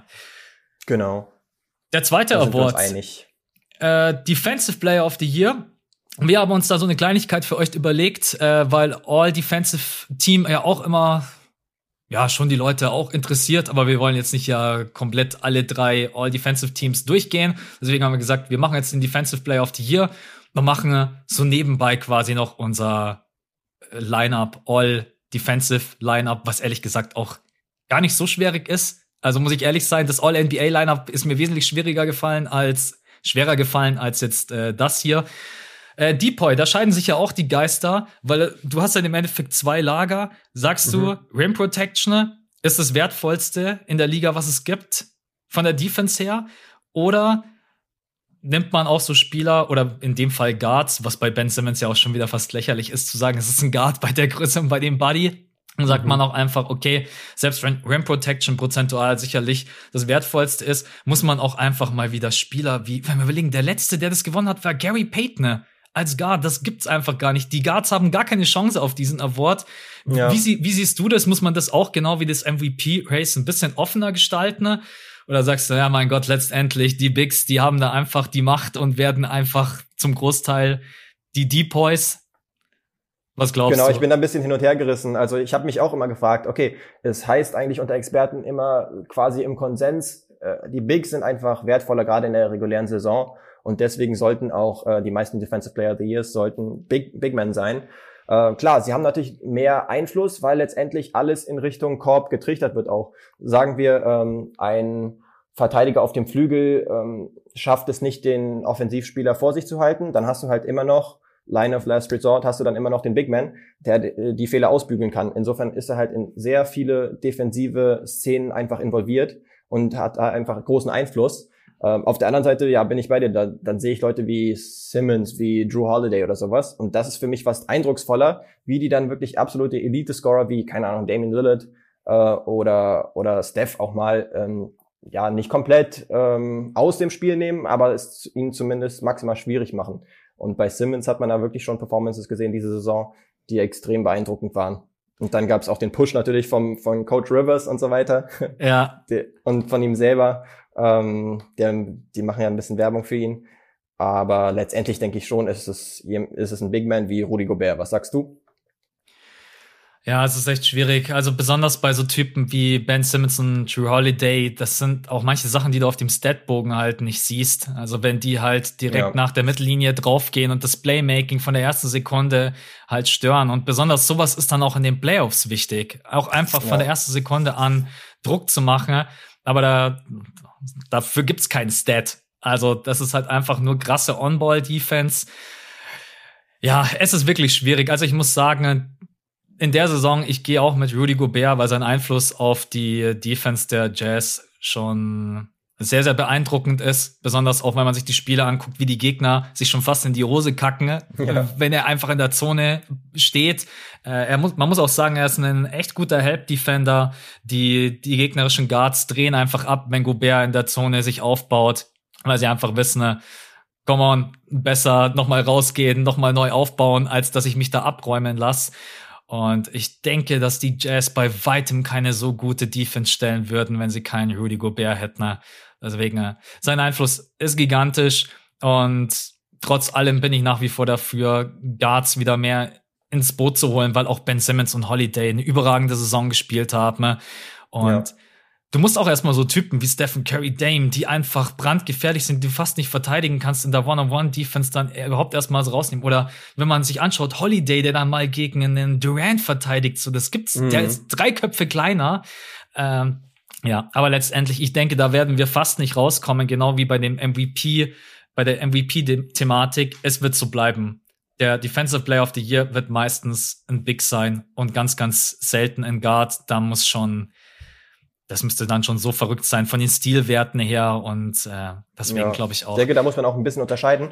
Ich meine, Gobert war jetzt der beste ähm, Verteidiger in den Playoffs, wo es natürlich am meisten drauf ankommt. Nein, glaube ich jetzt nicht, sondern das war dann jemand wie Anthony Davis, ja. der noch ein bisschen vielseitiger ist, der auch mal switchen kann, der auch mal am Perimeter verteidigen kann. Oder wer war es in den Jahren zuvor? Embiid ist für mich da auch äh, ja. Genau. Draymond, Draymond äh, sowieso, ja. Ja, insofern muss man da einfach unterscheiden. Äh, aber es ist dann leider nur mal ein Regular Season Award und dann ist es vielleicht ein bisschen langweilig, immer einen Big Man zu nehmen. Und äh, man sympathisiert dann auch mit den Guards, die sich dann immer abschuften an, äh, draußen und äh, einem Steph Curry hinterherrennen und so weiter. Aber ähm, ja, der größte Einfluss ist dann vielleicht doch bei den Bigs. Das ist echt ein guter Punkt, ja. Ja, ich muss sagen, also in den das wird ja auch Gobert dann immer so ein bisschen vorgeworfen, dass man sagt, Regular Season, top. Und dann in den Playoffs ist er eigentlich so der Big, der am leichtesten in Anführungsstrichen rauszunehmen ist, weil man kann zum Beispiel mit ihm die Drop Coverage nicht so hoch spielen wie mit Embiid. Also mhm. Embiid kann man halt schon verdammt weit rausziehen, genauso wie AD. Wenn AD wieder komplett back in shape ist, ist AD für mich der beste Playoff Defender. Ähm, ja. Sieht jetzt gerade eben wieder ein bisschen besser aus. Aber machen wir es kurz. Er hat es absolut verdient und äh, ich glaube, da kann sich auch äh, keiner beschweren. Äh, außer Ben Simmons. Ich glaube, der der ja. pusht ja der pusht ja seinen Case immer so ein bisschen selber und sagt, mhm. ja, was hat er nochmal gesagt? Wie kann Gobert äh, Defensive Player of the Year sein, wenn ich gegen ihn 42 Punkte mache oder irgendwie so war es doch. Äh, ja. Das ist schon wieder ein paar Wochen Und ich her. bin nicht mal ein Scorer, meint er dann noch ja. äh, zusätzlich. Ja, ja, oder dann ist es auch immer gefunden, gefundenes Fressen. Ich sag nur, äh, Gobert hat sich ja ähm, nach dem Shut oder zum Shutdown der NBA-Saison letzte Saison nicht gerade beliebt gemacht. Und deswegen ist es immer gefundenes Fressen. Letztens gab es irgendwie auch so ein äh, Crossover von, ich glaube, Devin Booker war es, ein Highlight-Play gegen Rudy Gobert. Das wurde dann auch direkt zum Meme gemacht. Also Gobert hat einfach bei vielen Fans keinen, keinen guten Stand, aber ja, da geht's wieder darum, auf dem Feld liefert er halt einfach. Ja, genau. Okay, also MVP Jokic, Defensive Player of the Year, Rudy Gobert. Jetzt kommen wir zu jemandem, der ja eigentlich jetzt gerade eben relativ eindeutig, eindeutig sein sollte. Ich habe uns trotzdem mal reingeschrieben, muss LaMelo Ball trotzdem über Edwards gewinnen. LaMelo Ball war vier Wochen raus, dementsprechend weniger Spiele gemacht. Anthony Edwards, der eine verrückte Usage Rate hat. Ich habe mir das gestern mal angesehen. Also dafür, dass der Rookie ist, der ja stellenweise von den Timberwolves schon ja, genötigt wurde, einfach alles zu spielen. Also stellenweise sogar Point Guard, bring den Ball nach vorne, mach einfach, was du willst. Ist bei uns eh ja. alles, geht drunter und drüber. Ähm, wie, wie siehst es du? Edwards hat natürlich die Punkteausbeute, die man braucht. Äh, Lamello Ball ist quotentechnisch besser, jetzt aber nicht überragend besser. Und ich würde trotz allem sagen, dass Lamello Ball für mich der beste Rookie des Jahrgangs ist. Mhm aber ich letztendlich wahrscheinlich Edwards den Award geben muss, weil er einfach, glaube ich, wirklich jedes Spiel gemacht hat zum aktuellen Zeitpunkt oder hat er ein Spiel verpasst? Gut möglich, ja. Ich habe ja auch, äh, Anthony Edwards hat 68 Spiele, LaMelo Ball hat 21 weniger mit 47. Mhm. Aber mh, hm, ja, da wird's natürlich extrem eng. Ähm, und da bin ich auch gespannt auf die Voter, was die sagen. Weil LaMelo spielt einfach schon gewinnbringenden Basketball äh, und auch effizienten Basketball, was überraschend war, weil man sich ja vor der Saison gesagt hat, okay, der Wurf sehr shaky, ja. ähm, wird wahrscheinlich sehr Turnover-anfällig sein und so weiter. Das hat sich gar nicht unbedingt sehr, so sehr bestätigt, sondern ja, mittlerweile sind die Hornets wahrscheinlich so League Pass-Material schlechthin. Also jeder möchte sich die Hornets anschauen, gerade wenn LaMelo aktiv ist, hat einfach ein super Gefühl fürs Spiel und äh, ja, strahlt diese Spielfreude aus. Und seine Stats mit 16, 6 und 6, die sind eigentlich auch gut genug. Anthony Edwards natürlich. Am Anfang habe ich den Case gar nicht gesehen für ihn als Rookie of the Year, weil er einfach so ineffizient war, dass ich das nicht ignorieren konnte. Mittlerweile ist es aber so, nach dem All-Star, ähm, äh, nach der All-Star-Pause zum Beispiel, genau, hat er 24 Punkte im Schnitt und ähm, das auch zunehmend ein bisschen effizienter. Ähm, und er, man kann halt auch nicht sagen, okay, er ist ineffizient, was, was zum Teil einige äh, Experten machen. Ähm, du musst dir auch den Kon Kontext natürlich anschauen, dass er sehr viel der Offense schultern muss, wie du auch schon meintest. Und dann so als Rookie Point slash äh, Shooting Guard ist es natürlich echt schwierig. Ja, sehe sehe ich genauso. Ich ich bin der Meinung, dass Edwards, wenn der sich wei so weiterentwickelt und dann vor allen Dingen auch in eine, nicht in eine Rolle gepresst wird, in der er eigentlich gar nicht stattfinden sollte. Und zwar mit so einer riesigen Usage, in der er gefühlt alles machen muss bei den Timberwolves, dass er mhm. auch noch viel effizienter sein kann. Er hat ja auch schon einige effiziente Spiele am Start gehabt. Also besonders nach dem All-Star-Break hatte er ja, glaube ich, sogar einen Stretch von vier, fünf Spielen. Da waren die Quoten sehr überragend. Und dann ja. haben wir uns alle gesagt, haben uns alle gedacht, okay, was ist jetzt los? Solche Spiele hat er auch immer zwischendurch wieder mit drinnen. Jetzt müssen wir uns beide trotz allem einigen. Reicht der Case für LaMelo Ball? Sagen wir, er hat genügend Spiele gemacht und er ist auch einfach der beste Rookie des Jahres? Oder? Ich würde sagen, für LaMelo reicht's. Auch deswegen, weil er jetzt nochmal zurückgekommen ist, hätte er jetzt die komplette Saison sozusagen ausgesetzt und dann wären es, glaube ich, nur in den 30ern gewesen, was die Spiele angeht, ähm, oder Anfang 40 vielleicht. Dann hätte ich ihm den nicht wirklich geben können. Ähm, in dem Fall finde ich aber, ist der Unterschied groß genug, auch wenn Anthony Edwards halt bessere, also bessere Scoring-Werte beispielsweise hat, ähm, reicht es mir für LaMelo. Wie sieht es bei dir aus? Ja, es ist Wir schwierig. Wir müssen ja nicht unbedingt äh, dieselbe Meinung haben. Ja, nee, letztendlich, also wenn ich sag mal so, wenn alle die komplette Anzahl aller Spiele gemacht hätten, dann wäre es bei mir sogar so, dass Lamello Ball auf der 1 wäre, Halliburton auf der 2 und Edwards auf der äh, 3, weil mhm. Therese Halliburton hat eine überragende Saison gespielt. Effizienter geht's im ersten Jahr fast überhaupt nicht. Schade, dass er jetzt auch raus ist, der jetzt natürlich am Ende auch gar keine Möglichkeit mehr hat, noch so ein bisschen den Case für sich zu machen.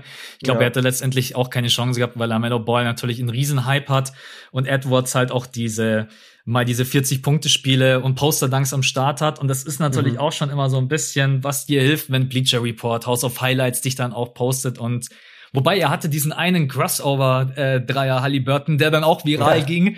Äh, ich muss sagen, ich gehe mit Edwards. Ähm, ich weiß, dass Lamello Ball zwar der, der beste Rookie des Jahrgangs ist, einfach von dem ganzen Skillset, was er mitbringt, aber letztendlich reichen mir die Leistungen von Edwards und auch in der Rolle, in der er auch dann versucht hat, sich immer voll reinzuhauen, Edwards hat nie den Kopf hängen lassen, auch wenn es mal wirklich eine Klatsche gab. Natürlich hatte ja. er auch mal katastrophale Spiele dabei. Ähm, und ich mag den Jungen. Ich mag ihn auch mit seiner Offenheit in den Interviews, bei den PKs. Ja. Es ist schon einfach so ein richtiger. Einer der witzigsten, was Interviews angeht, auf jeden ja. Fall.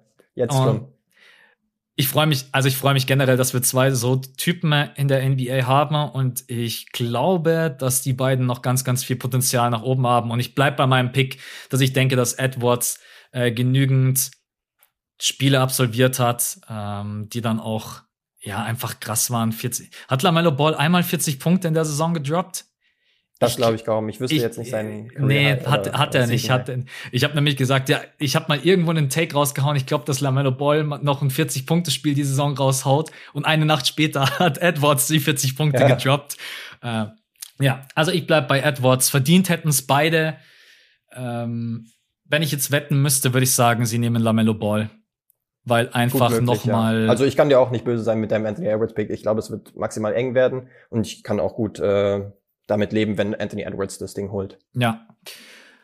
Most Improved, da ein Award, wo man auch erstmal sagen muss, wo setzt man an? Improved ja. bei fängt irgendwie an, jeder guckt erstmal auf die Punkte. Was für mich irgendwie nicht der richtige Ansatz ist, weil man kann sich in so vielen Bereichen seines Spiels weiterentwickeln. Egal, ob das Decision Making ist, Playmaking, werde ich in den Isolations besser, gibt eine Million Dinge, aber so letztendlich, ja, wir gucken mal auf die Punkte. Ah ja, der macht ja bloß vier Punkte mehr. Ja, das ist aber nicht äh, most improved. Deswegen, äh, was also du nix gerade quasi schon so, ja, stimmt. Was bedeutet für dich improved schon alle Bereiche des Spiels, die dazugehören, nicht nur Punkte, oder? Genau, absolut. Also ich finde auch, ähm, ja, wenn man sich das Kriterium so raussucht, dann finde ich, wer hat sein Spiel erweitert oder verbessert, äh, zeigt vielleicht neue Fähigkeiten oder hat bestehende Fähigkeiten irgendwie erweitert, verbessert. Also ähm, nicht unbedingt nur, okay, hier ist jemand, der hat bisher zehn Minuten gespielt ähm, und spielt jetzt dreimal so viel, 30 Minuten im Folgejahr und äh, auf 36 Minuten gesehen zum Beispiel hat er dieselben Stats. Ähm, das ist natürlich auch schwer, schwer zu sehen, wenn du im äh, vorigen Jahr nur Garbage-Time-Minuten gegangen bist oder sowas. Ja. Aber man sollte schon wirklich sehen, dass du dein Spiel irgendwie verbessert hast in der Offseason. Darum geht's für mich auch. Oder halt neue Aspekte ähm, zur Schau stellst. Absolut. Und da, finde ich, gibt's dann schon einen klaren Kandidaten, oder? Aber ich würde sagen, du haust den erstmal raus. Ja, bei ihm ist es ganz witzig, weil du es gerade eben angesprochen hast. Wenn man bei ihm nämlich, also wir sprechen über Julius Randle, der jetzt 37,2 Minuten spielt und in der vergangenen Saison 32,5 Minuten gespielt hat. Wenn man das jetzt Ganze pro 100 Possessions sortieren würde, dann würde er gerade eben mal so 2,8 Punkte mehr machen, was ja jetzt nicht sonderlich viel ist. Aber deswegen habe ich das am Anfang eben auch gerade eben als Argument mit reingebracht. Mir geht's nicht nur darum, mehr Punkte zu machen, sondern dass ich einfach sehe, dass ein Spieler Dinge zeigt, die ich bei ihm vorher nicht gesehen habe. Und ein Julius Randle so als Isolation Player, dem ich auch den Ball in engen Situationen in die Hand drücken kann und ich weiß, es passiert was Gutes. So, das ist zum Beispiel was, was für mich einfach dazugekommen ist. Die Dreierquote ist viel, viel besser von 27,7 Prozent auf 41,3, Volumen gesteigert von 3,6 auf 5,4. Und was mir auch einfach gefällt, ähm, die Art und Weise, wie sein Playmaking jetzt nicht als Primary First Passer, sondern einfach in Situationen, wo es für ihn auch eng wird, in denen die Knicks das auch echt gut machen, in engen Situationen, den Ball einfach clever verteilt.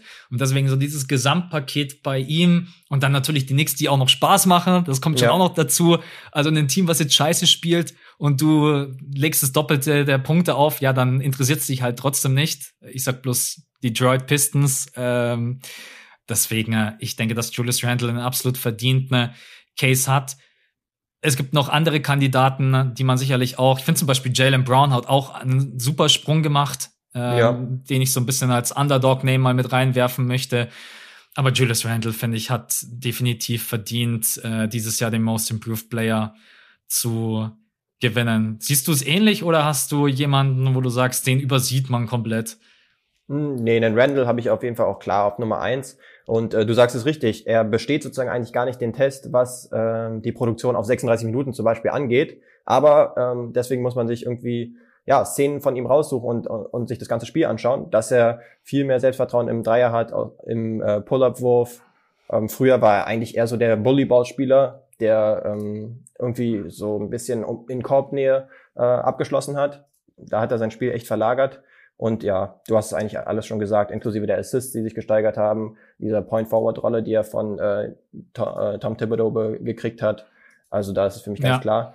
Ich habe jetzt noch äh, Leute erwähnt wie Michael Porter Jr. Eigentlich disqualifiziert er sich für viele, weil er nominell in seinem zweiten Jahr ist, weil er ja seine Rookie-Saison verletzungsbedingt ähm, ausgefallen ist. Aber ähm, gerade während der Saison und auch nach dem äh, Murray-Ausfall hat er sich nochmal extrem gesteigert. Seine Wurfquoten sind eh absolut traumhaft, ähm, aber nach dem All-Star-Break auch 23 Punkte im Schnitt und äh, ist da so in die Lücke vorgestoßen, die eben äh, Murray aufgetan hat. Ansonsten noch kurz Liebe an Shea Gilgis Alexander. Der geht natürlich ein bisschen unter bei OKC, aber wenn man sich ähm, OKC anschaut, dann war es natürlich letztes Jahr eine Erfolgsstory, aber mit Chris Paul und Dennis Schröder, wo er, er im dritten ja. Glied war, was so ähm, Playmaking angeht. Und ähm, ja, er ist immer noch extrem effizient, was eigentlich nicht üblich ist für so ein, ja, jetzt nicht gerade talentiertes Team. Da würde man meinen, dass seine Effizient, Effizienz extrem runtergeht. Wenn er Besonders sein Drive ist ja genau. Wahnsinn. Aber OKC in der Saison, ähm, ich muss auch sagen, ich habe nicht gerade viele Spiele gesehen von äh, den Thunder, deswegen. Äh, aber ja, also ich denke, dass Shay in den nächsten Jahren ein ganz wichtiger Baustein sein wird, egal wie viele Picks man hat, den muss man, den muss man halten, ne? wenn man, glaube ich, äh, Erfolg haben möchte. Okay, dann haben wir vier Stück haben wir schon. Ja. Wir haben übrigens äh, vorhin richtig geil beim Defensive Player of the Year angekündigt, wir machen ein All-Defensive Lineup uh. und haben es gar nicht gemacht.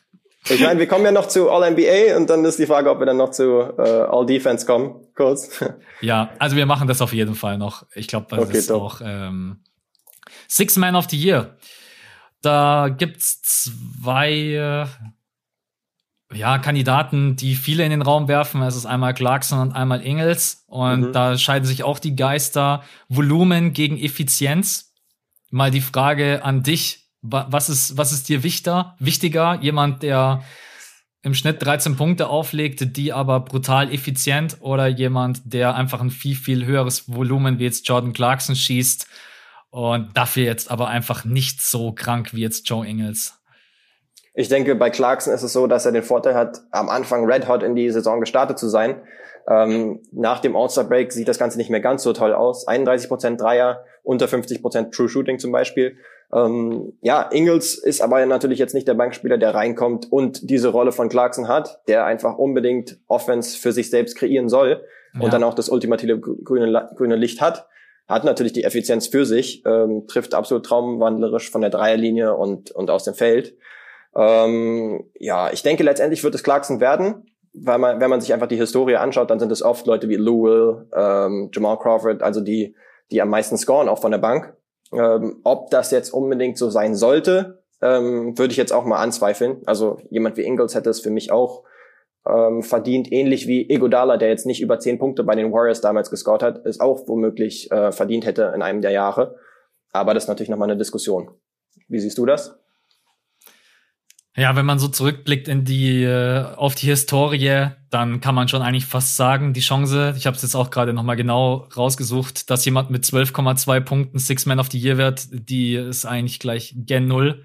Ich ja. verstehe absolut den Case, den die Leute aufmachen mit 49,8 Prozent aus dem Feld, 45,9 Prozent von der Dreierlinie bei sechs Attempts. 84,5 von der Freiwurflinie bei 4,7 Assists. Das liest sich ja alles schon ja also ein Träumchen. Wenn jetzt das Volumen noch ein bisschen höher wäre, dann, also ist so schon verrückt. Auf der anderen Seite Jordan Clarkson, der auch einfach produzieren soll. Also ich glaube, da hieß es auch einfach vom Coaching-Stab, let's go, wir brauchen deine 20 Punkte im besten Fall plus pro Spiel. Ja. Und äh, man sieht ja auch, dass Jordan Clarkson oft als letzte Anspielstation dann den Wurf nehmen soll, ähm, der dann auch manchmal versucht für sich äh, selber zu kreieren und die Quote dann natürlich leider nicht so überragend ist. Bei 8,8 Attempts auf äh, trifft er 34,3 Prozent. Mhm. Und trotz allem denke ich, dass Joe Ingles mit ähm, 12,2 Punkten keine Chance hat. Ist auch wieder eine Grundsatzfrage. Muss man auch ja. einfach sagen, wie wichtig sind Punkte? Wenn man das ausklammert, dann muss man sagen, dann gebe ich es Joe Ingles. Weil effizienteren Basketball kannst du eigentlich im Endeffekt äh, fast nicht mehr spielen. Du hast gerade, nee. glaube ich, das True Shooting angesprochen, oder was hat er? 69% äh, True Shooting, der war da auch auf absolutem Rekordniveau. Also das ist ja über 10% über dem Liga-Durchschnitt. Ja. Absolut überragend. Äh, hat auch einfach eine, eine super Pick-and-Roll-Dynamik ähm, mit einem Rudi Gobert zum Beispiel zusammen. Also ja, der hätte es auch auf, auch auf jeden Fall verdient. Wird es letztendlich so kommen? Glaube ich ehrlich gesagt nicht. Ich glaube, die Voter sind da auf jemanden wie Clarkson eingestellt. So ein bisschen schade, dass wir heute immer sagen, ja, der hat es verdient.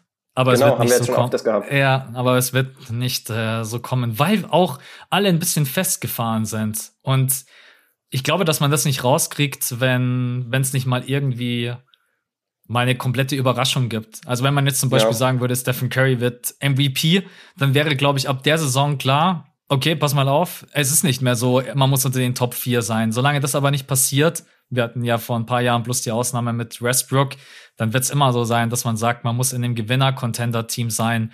Genauso ist es beim Six-Man, gerade eben angesprochen, mit 12,2 Punkten. Ja. Ist deine Chance einfach äh, sehr gering. Genau. Hast du noch ein paar Honorable Mentions vielleicht, die du noch erwähnen möchtest?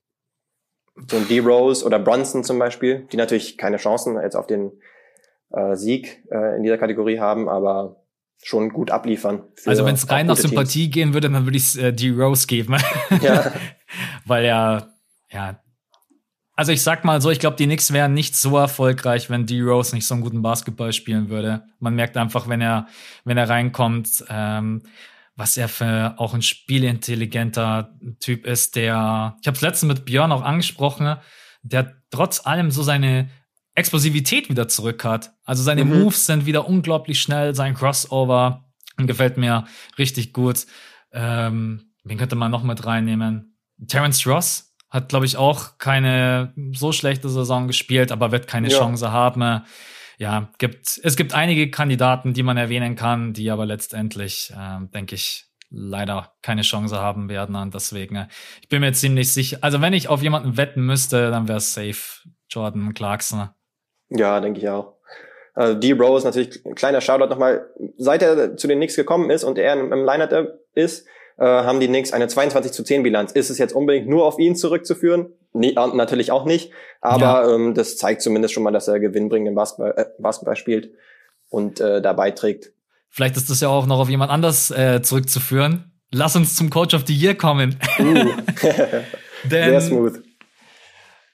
Ja, boah, es gibt viele Kandidaten äh, und letztendlich muss ich sagen, habe ich mich jetzt tatsächlich für Thibodeau entschieden, der nicht an der Eins steht, aber der aus den New York Knicks ein Team geformt hat. Man sieht auch wieder, was er für ein guter Defense-Coach ist. Leider hat er offensiv ja nicht die gleichen Qualitäten, aber wie er schon auch die Knicks verteidigen lässt, auch Offball verteidigen lässt, das ist einfach auch auf seine Arbeit zurückzuführen.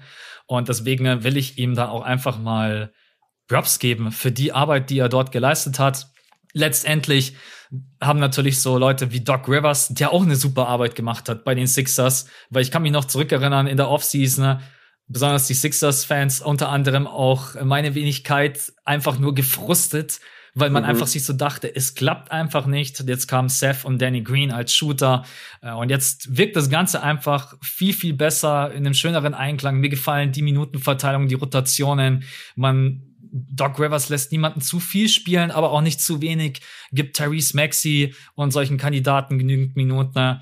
Und auf der anderen Seite finde ich aber auch, dass man hier mal jemanden nehmen kann, der jetzt nicht auf der Eins steht. So jemanden wie Thibodeau, der zu den Knicks kommt, die seit gefühlt 100 Jahren mal wieder in den Playoffs stehen, die einen besseren Rekord gerade eben haben als die Lakers. das ist ja. gestern auch so ein bisschen ähm, viral gegangen. Und mir gefällt einfach die Art. Und vor allen Dingen, mit welcher Energie er an der Seitenlinie einfach seine Spieler pusht und sich aufregt bei jeder ja. Possession. Ja, also ich muss echt sagen, ich war nie sein größter Fan und ich bin's diese nee. Saison ein bisschen geworden. Muss ich echt, muss ich echt zugeben. Und ich hoffe, dass die Knicks in der nächsten Saison nicht auseinanderbrechen werden, weil man hat brutal viele Free Agents. Mhm. Man muss echt schauen, dass man dieses Team irgendwie einigermaßen zusammenhält. Deswegen ist es ein absoluter äh, Underdog-Pick und ich denke auch nicht, dass das passiert, aber ich wollte einfach mal für Sebedo eine Lanze brechen für die gute Arbeit, die er in der Saison absolviert hat. Wie siehst du ich das? Ich denke, auszuschließen ist es nicht. Also, dass, dass Tipps das Ding holt. Ähm, ich finde, da gibt's immer so ein bisschen, auch wieder zwei Lager. Ich finde, ähm, Coach of the Year ist letztendlich schon, ähm, da wird derjenige honoriert, der das Team coacht, was mit am meisten die Erwartungen übertrifft. Also die vor der Saison ähm, Dann habe ich ja einen guten Case. wurden. Dann hast du auf jeden Fall einen Case, genau. Ähm, ähnlich war es aber auch letzte, letzte Saison bei beispielsweise den Memphis Grizzlies, wo alle sagten, ah komm, die packen es niemals auch nur ansatzweise in Playoff-Nähe, ähm, sind dann erst gegen die Blazers ausgeschieden in diesem Play-in-Spiel. Ähm, und da hätte Taylor Jenkins vielleicht auch ähm, Votes ähm, verdient gehabt. Aber oft ist es natürlich so, dass du dann schon ein Team haben muss, was irgendwie relativ weit oben in der Conference unterwegs ist. Und da wären dann Kandidaten noch Quinn Snyder, äh, Monty Williams Absolut, äh, von, ja. von den Jazz und den Suns und dann eben auch Doc Rivers, genau. Bei Doc Rivers ist natürlich noch die Frage, ähm, welche Erwartungen hatte man an die Sixers so? Wahrscheinlich so Mitte, Mitte des Playoff Pictures. Ähm, ähnlich wie bei den Jazz vielleicht. Und bei Monty Williams ist dann noch der Vorteil, und deswegen würde ich mit ihm gehen, ähm, dass, genau, wir haben uns ja darauf geeinigt, vor der Saison hatten wir wenn überhaupt, hatten wir sie gerade so in den Playoffs. Und jetzt sind sie eben relativ solide auf Platz zwei. Ähm, natürlich sind da noch andere Faktoren drin und wir sitzen jetzt nicht in jedem Huddle und so weiter. Äh, Schade. Chris Paul ist natürlich, Chris Paul ist natürlich auch jemand, ähm, der großen Einfluss hat. Aber ähm, ja, also Tibbs oder Monty Williams, da kann, kann man auf jeden Fall sich nicht beschweren, wenn einer der beiden das Ding holt. Ja, ich finde das einen guten Punkt, die Erwartungen, die man vor der Saison hatte. Und da hat Monty Williams halt natürlich auch absolut gute Karten, denn die Jazz hat man schon eigentlich immer so man ist nie so wirklich überzeugt, aber man weiß schon, die kommen schon so irgendwie unter die ersten fünf. Also das, ja, äh, das ja. schon. Also du einigst dich auf Monty Williams und ich äh, nehme einfach mal den Hot Take und sag Thibodeau. Mal, genau. mal schauen, wer es dann äh, letztendlich wird. Was ja auch hier passieren kann, dass die NBA so ein bisschen nach Namen entscheidet, dann wird's Doc Rivers. Wobei er jetzt von den Argumenten, die wir gerade eben gebracht haben, natürlich erwähnt werden muss. Aber die Erwartungen an die Sixers waren ja trotz allem also Top 4 und Heimvorteil. Also genau. alles andere wäre mit dem Team verrückt, nicht zu sagen, die müssen unter die ersten vier. Genau, ich denke, er macht schon einen guten Job, aber auch ähm, das General Management äh, mit Daryl Morey unter anderem, die Leute wie Seth Curry und sowas geholt haben und somit das Spacing ähm, verbessert haben um Joel Embiid herum. Ja, denen gebührt auch einiges an Respekt für diese Saison. Aber nichts gegen Doc Rivers eben. Dann sind wir durch mit den, oder habe ich ja was vergessen? Nein, ich glaube, wir haben alle, oder? Nee, was die Awards angeht, sind wir durch, genau. Okay, dann würde ich sagen, kommen wir jetzt unserer Pflicht nach und machen schnell unser All-Defensive äh, Line-Up. ja. Ach so, übrigens ganz kurz, weil Björn mir das netterweise reingeschrieben hat. Äh, seine Awards, er sagt MVP Jokic, genau wie wir. Most Improved Player, Julius Randle, genau wie wir. Rookie of the Year geht er auch mit Edwards, geht er mit mir. Aber ich habe auch mit Björn ja schon ein paar Mal drüber gequatscht. Also wenn jetzt Lamello Ball äh, das wird, dann äh, wäre er da auf jeden Fall nicht böse. Dann ja. Depoy sagt er Drew Holiday. Finde ich, äh, kann ich gleich noch ausführen für ihn vielleicht ein bisschen bei dem, ja. bei unserem Defensive All Defensive Lineup. Sixman sagt er auch Clarkson. Und Coach of the Year hat er sich für Doc Rivers entschieden, ohne dass ich mich da jetzt weiter mit ihm ausgetauscht habe, aber mhm. kann man ja auf jeden Fall machen. So, das bloß ganz ja, kurz. Absolut für euch. Ich meine, die Awards sind dieses Jahr letztendlich doch relativ eindeutig. Also deswegen ähm, lassen wir uns mal überraschen, ob es da wirklich dann so den ein oder anderen Ausreißer gibt. Und jetzt kommen wir zu unserem All-Defensive NBA Line-Up und ich werfe einfach mal den ersten gleich in den Raum. Ben Simmons. Also Ben Simmons muss für mich definitiv rein. Würde ich auf Jawohl. die, würde ich auf die Eins packen. Äh, vor allen Dingen der, den ich in den Playoffs auch einfach viel zutraue, die Guards einfach auszuschalten. Ja, aber gut, man kann so einen Kyrie Irving, James Harden, wenn es jetzt auf äh, zu dem Duell kommen sollte, natürlich nur schwer alleine ausfallen, weil dafür sind sie einfach zu stark, um selbst zu kreieren. Aber er ist mit der beste On-Ball-Defender.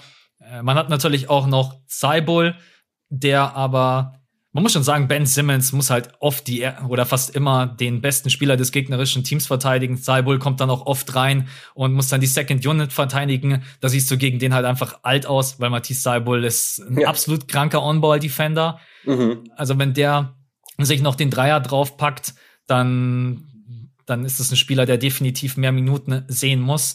Deswegen würde ich erstmal sagen, Ben Simmons ist der erste Pick im Backcourt und Du kannst erst mal sagen, ob du da mitgehst und wer dein zweiter Pick wäre im Backcourt.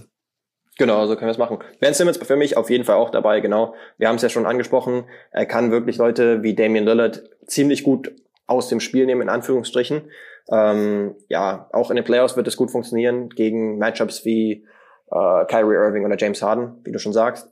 Als zweiten Guard hätte ich dann, und da wird mir äh, Björn auch zustimmen, Drew Holiday dabei. Ähm, Geiler ja, Typ man kam halt auch zum Teil in den Genuss, letzt, letztens zum Beispiel beim Spiel, äh, wo sich KD und Janis duelliert haben zwischen den Bucks und den Nets, ähm, wo man Drew dann einfach jemanden wie Kevin Durant verteidigen sieht und er einfach so stark ist im Oberkörper, ähm, dass er sich keinen Zentimeter bewegt, selbst wenn KD, der äh, viel größer ist und ein super Fadeaway-Jumper und sonst was hat. Ähm, also der ist einfach so ein überragender 1 gegen 1 Verteidiger, unglaublich stark, wie gesagt. Und ähm, deswegen gehört er für mich auch ganz klar da ins All-Defensive First Team. Der auch seinen Vertrag absolut verdient hat, weil da auch diskutiert wurde, bei seiner Verlängerung hat er den Vertrag verdient.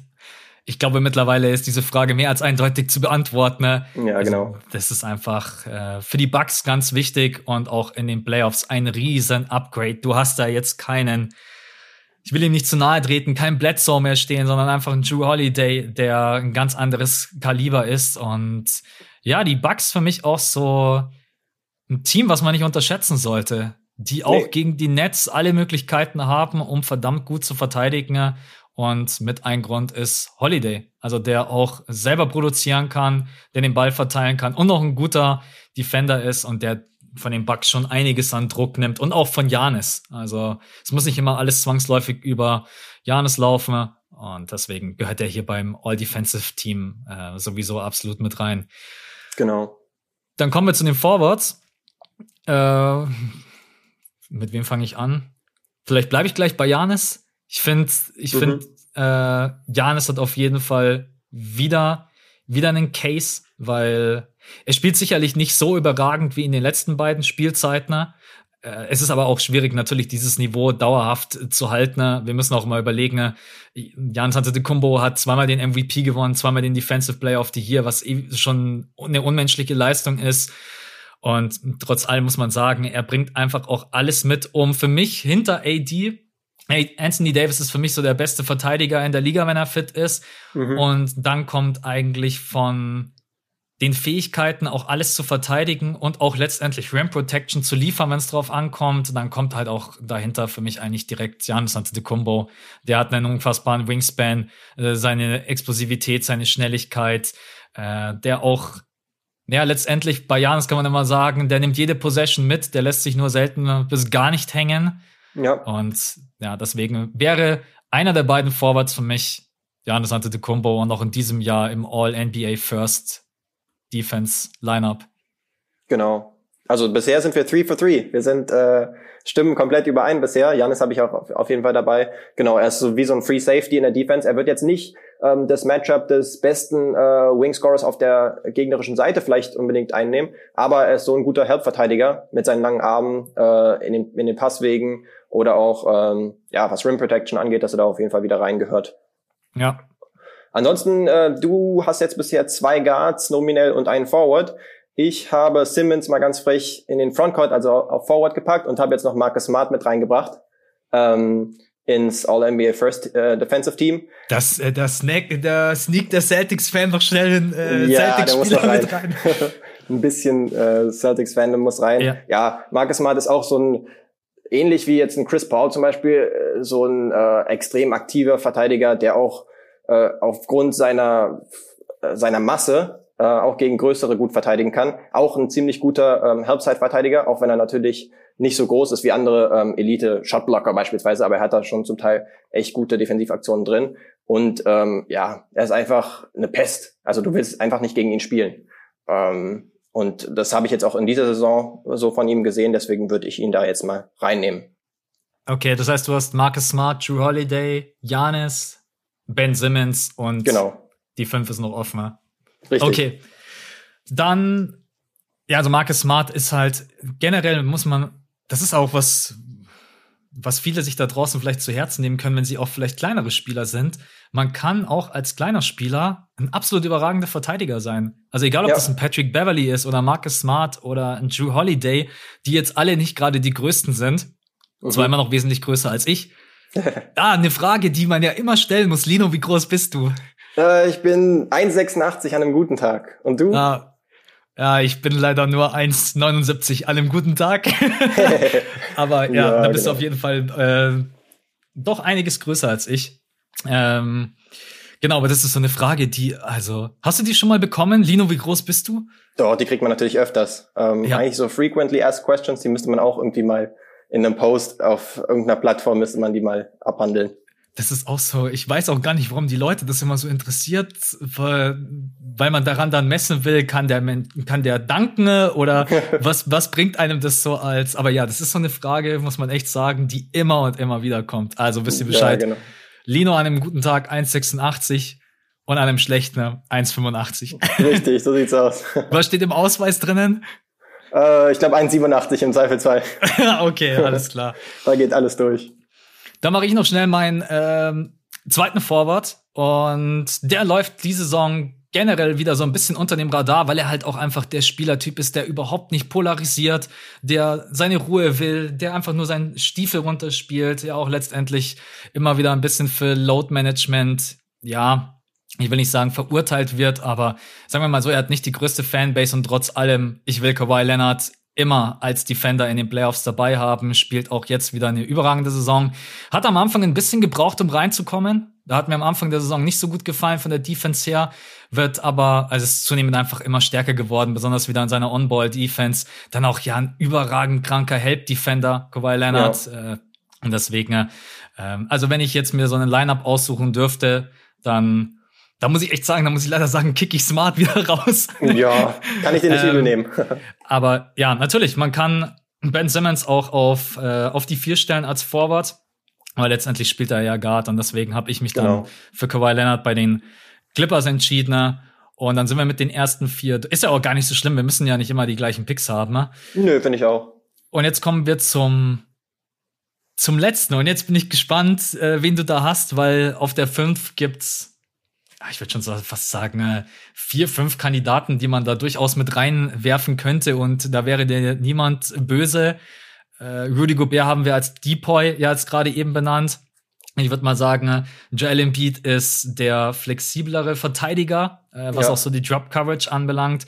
Mit Miles Turner hast du den besten Shotblocker in der NBA, was nicht heißt, dass er der beste Rim Protector ist. Das ist Gobert, weil Gobert einfach auch überhaupt erstmal verhindert, dass die Leute zum Rim kommen.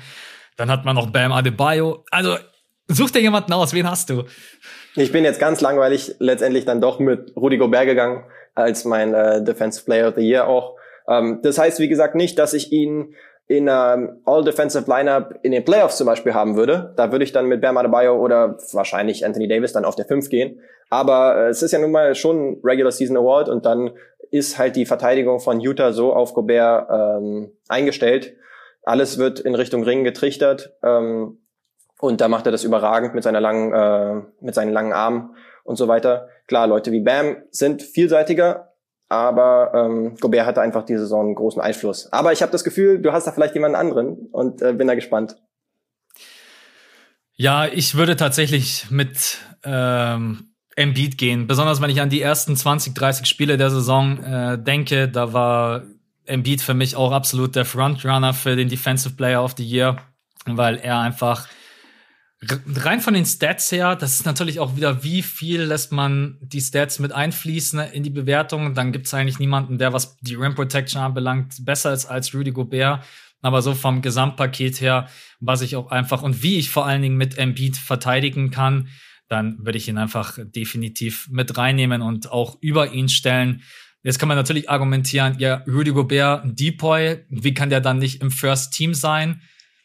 Klar, kann ich auf jeden Fall verstehen. Aber letztendlich, wenn es dann wirklich darum geht, mit, ich sehe das so ein bisschen mit welchem NBA Defensive Lineup würde ich gerne in die Playoffs gehen und dann ist Gobert hm. leider nicht mein Pick. Also das ja. ist so ein bisschen, äh, wie du auch gerade eben gesagt mitgehen. hast, da Bam Adebayo, der auch ganz wichtig für die Heat wird uh, in den Playoffs mit seiner Defense, der da viel flexibler ist.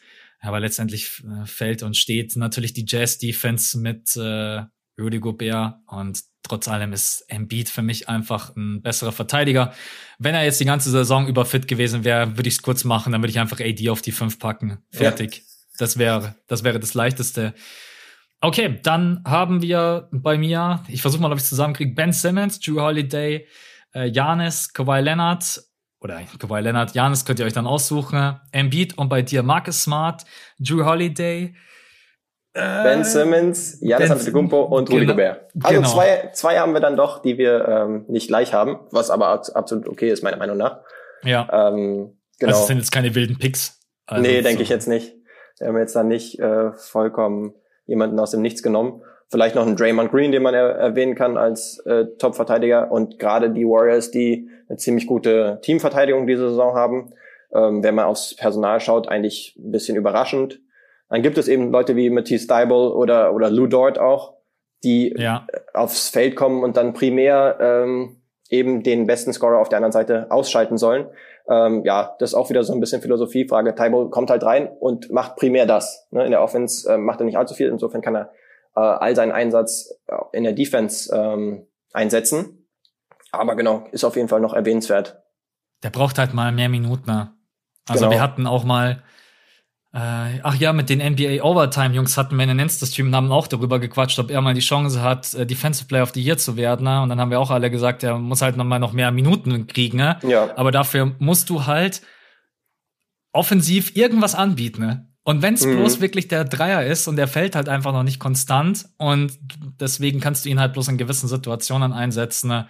Äh, ich hoffe, dass Matisse Seibol sich diesen Dreier noch oben drauf packt, weil dann, ja, dann werden ihm viele die äh, Füße küssen. Ne? Also ja. das äh, und die Sixers glaube ich auch, weil dann hast man muss ja generell sagen, äh, von der Defense her, die die Sixers stellen können mit Ben Simmons, äh, Seibol, auch Embiid und auch die anderen, die ja jetzt nicht so schlecht sind, die da dahinter kommen, das ist ja. schon äh, Genau, ich glaube, okay. da ist er vielleicht nicht bei dem, beim besten Team unterwegs äh, für sein Skillset, einfach weil es schon so viel gutes Defensivpersonal gibt bei den Sixers.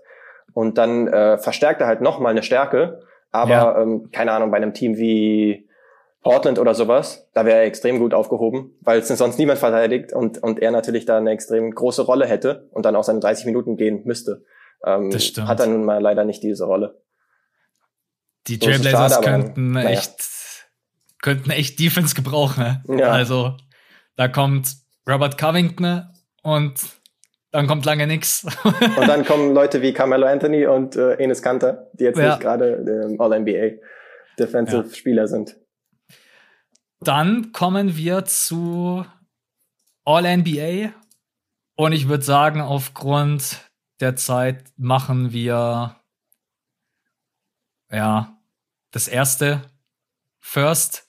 Und, würde, und dann könnten wir beide noch, ähm, wir könnten einen Insta-Post raushauen indem wir dann trotz allem unsere drei Teams vielleicht rein, dann hätten die, ja. weiß ich muss, ich muss für den Lino ein bisschen, äh, habe ich eben gesagt, dass ich das einfach, er ist nicht auf mich zugekommen, habe ich gesagt, Lino, ich push dir ein paar Leute auf dein Insta-Profil und deswegen, wir machen jetzt beide das First Team mhm. und hauen dann noch einen Post raus, wenn du Bock hast, äh, indem wir ja, einfach sicher. noch unser Second und Third mit reinpacken mhm. und ich würde sagen, da ich vorhin angefangen habe mit Ben Simmons, hast du jetzt einfach mal den ersten Pick. Du musst auch nicht unbedingt mit Point Guard anfangen. Du kannst anfangen, wo du willst, beim All-NBA First Team.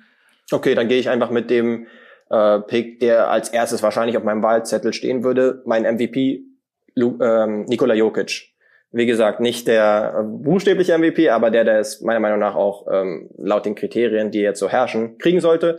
Und somit ist es Nikola Jokic auf der Center-Position wenig überraschend. Also es genau. steht bei mir, steht bei mir genauso und hätte mich auch extrem gewundert, wenn du, wenn du da jemand anderen hast. Äh, ach so, für euch noch ganz kurz.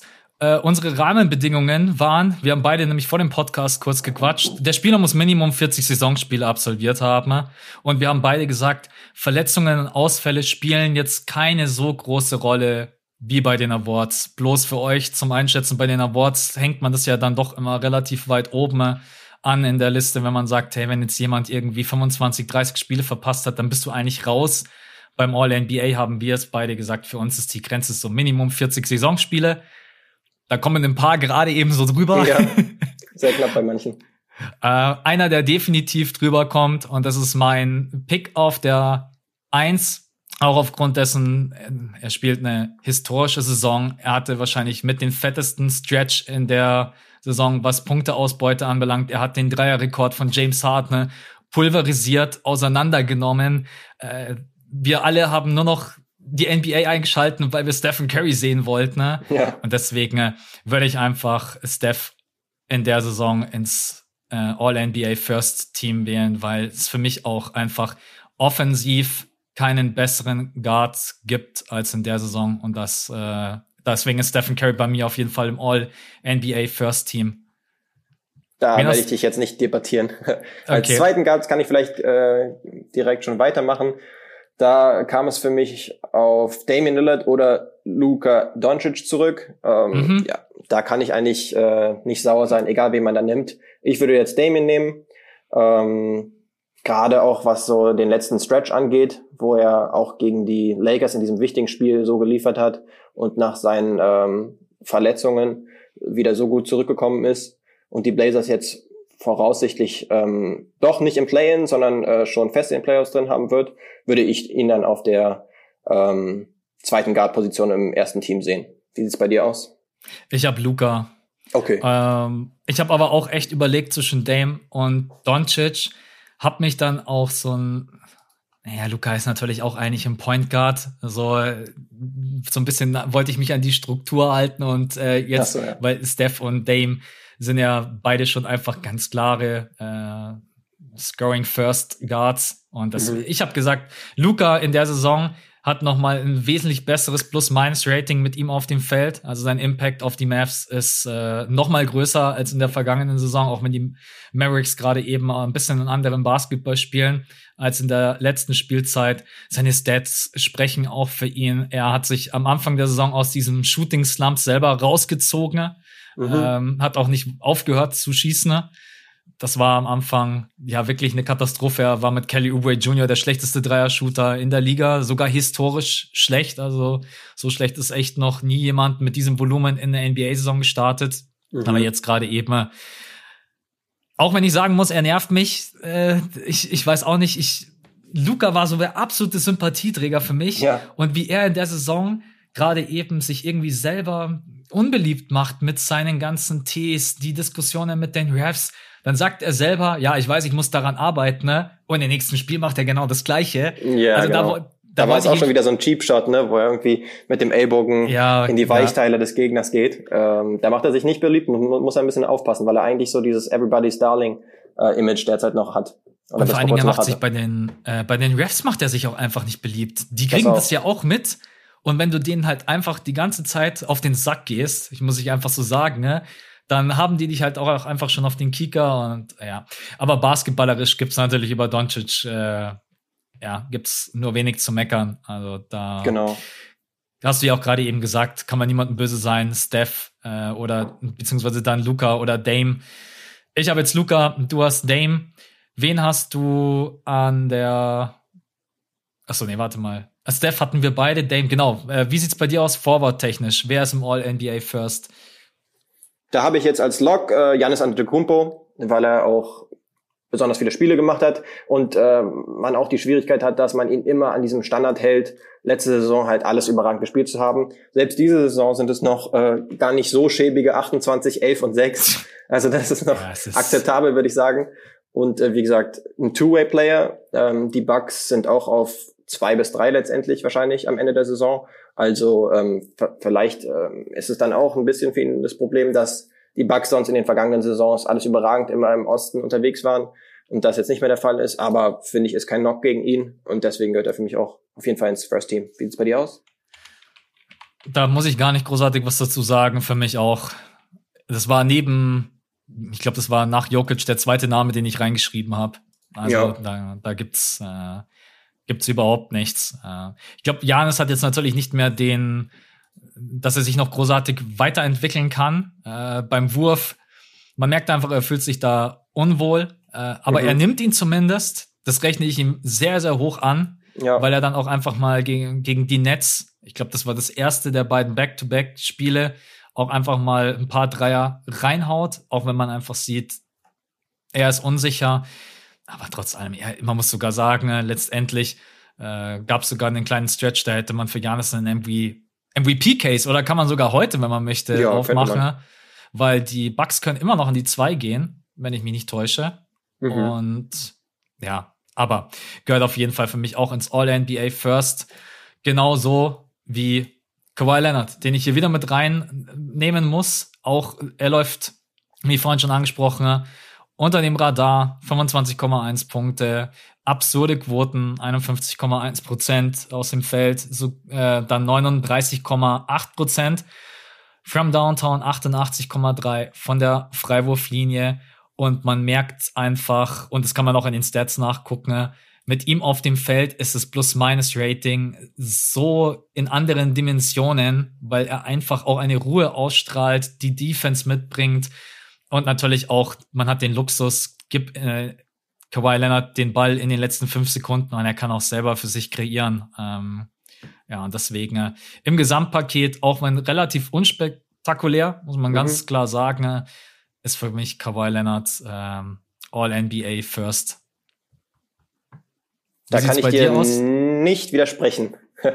weil ich auch Kawhi Leonard drin habe. Wenn man jetzt auch vergleicht, LeBron versus Kawhi, äh, LeBron hat 43 Spiele, äh, Kawhi 50, also der Unterschied ist gar nicht so extrem, aber prozentual natürlich schon äh, halbwegs signifikant. Und Kawhi, ja, spielt gefühlt so seine Stiefel runter, ähm, setzt natürlich ein paar Spiele immer noch ein bisschen aus, ähm, aber die Clippers sind eh in ganz sicheren Gewässern, irgendwie auf zwei bis drei in der Conference, wahrscheinlich, wahrscheinlich wird es die drei sein letztendlich, ähm, wollen primär natürlich fit in die Postseason kommen, aber Kawhi spielt trotzdem gewohnt überragend, würde ich sagen. Deswegen ist er jetzt nicht einer meiner ersten ähm, im All-NBA First Team, aber gehört er auch eben aufgrund der Tatsache, dass LeBron ein paar Spiele weniger gemacht hat, gehört er da rein.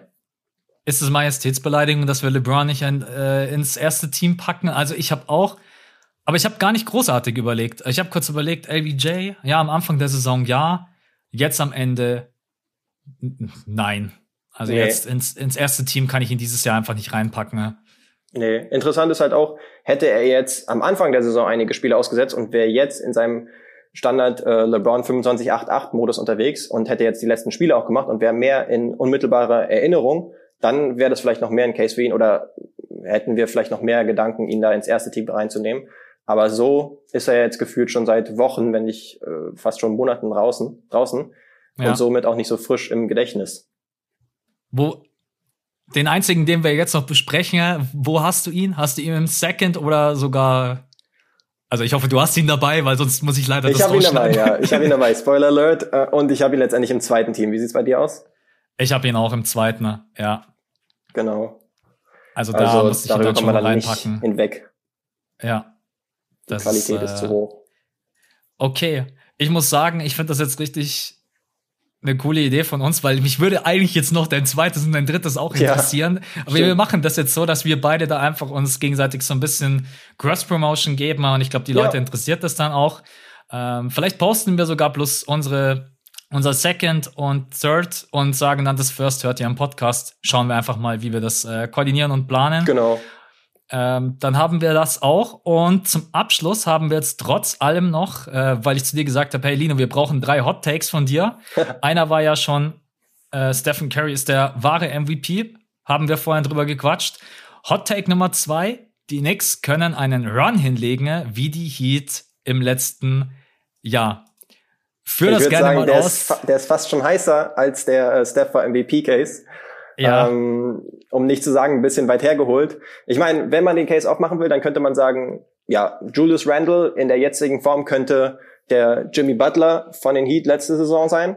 Ähm, Derrick Rose könnte in dem Moment äh, die Rolle von Goran Dragic übernehmen, so als ja quasi fast de facto Starter, weil er viele Minuten geht.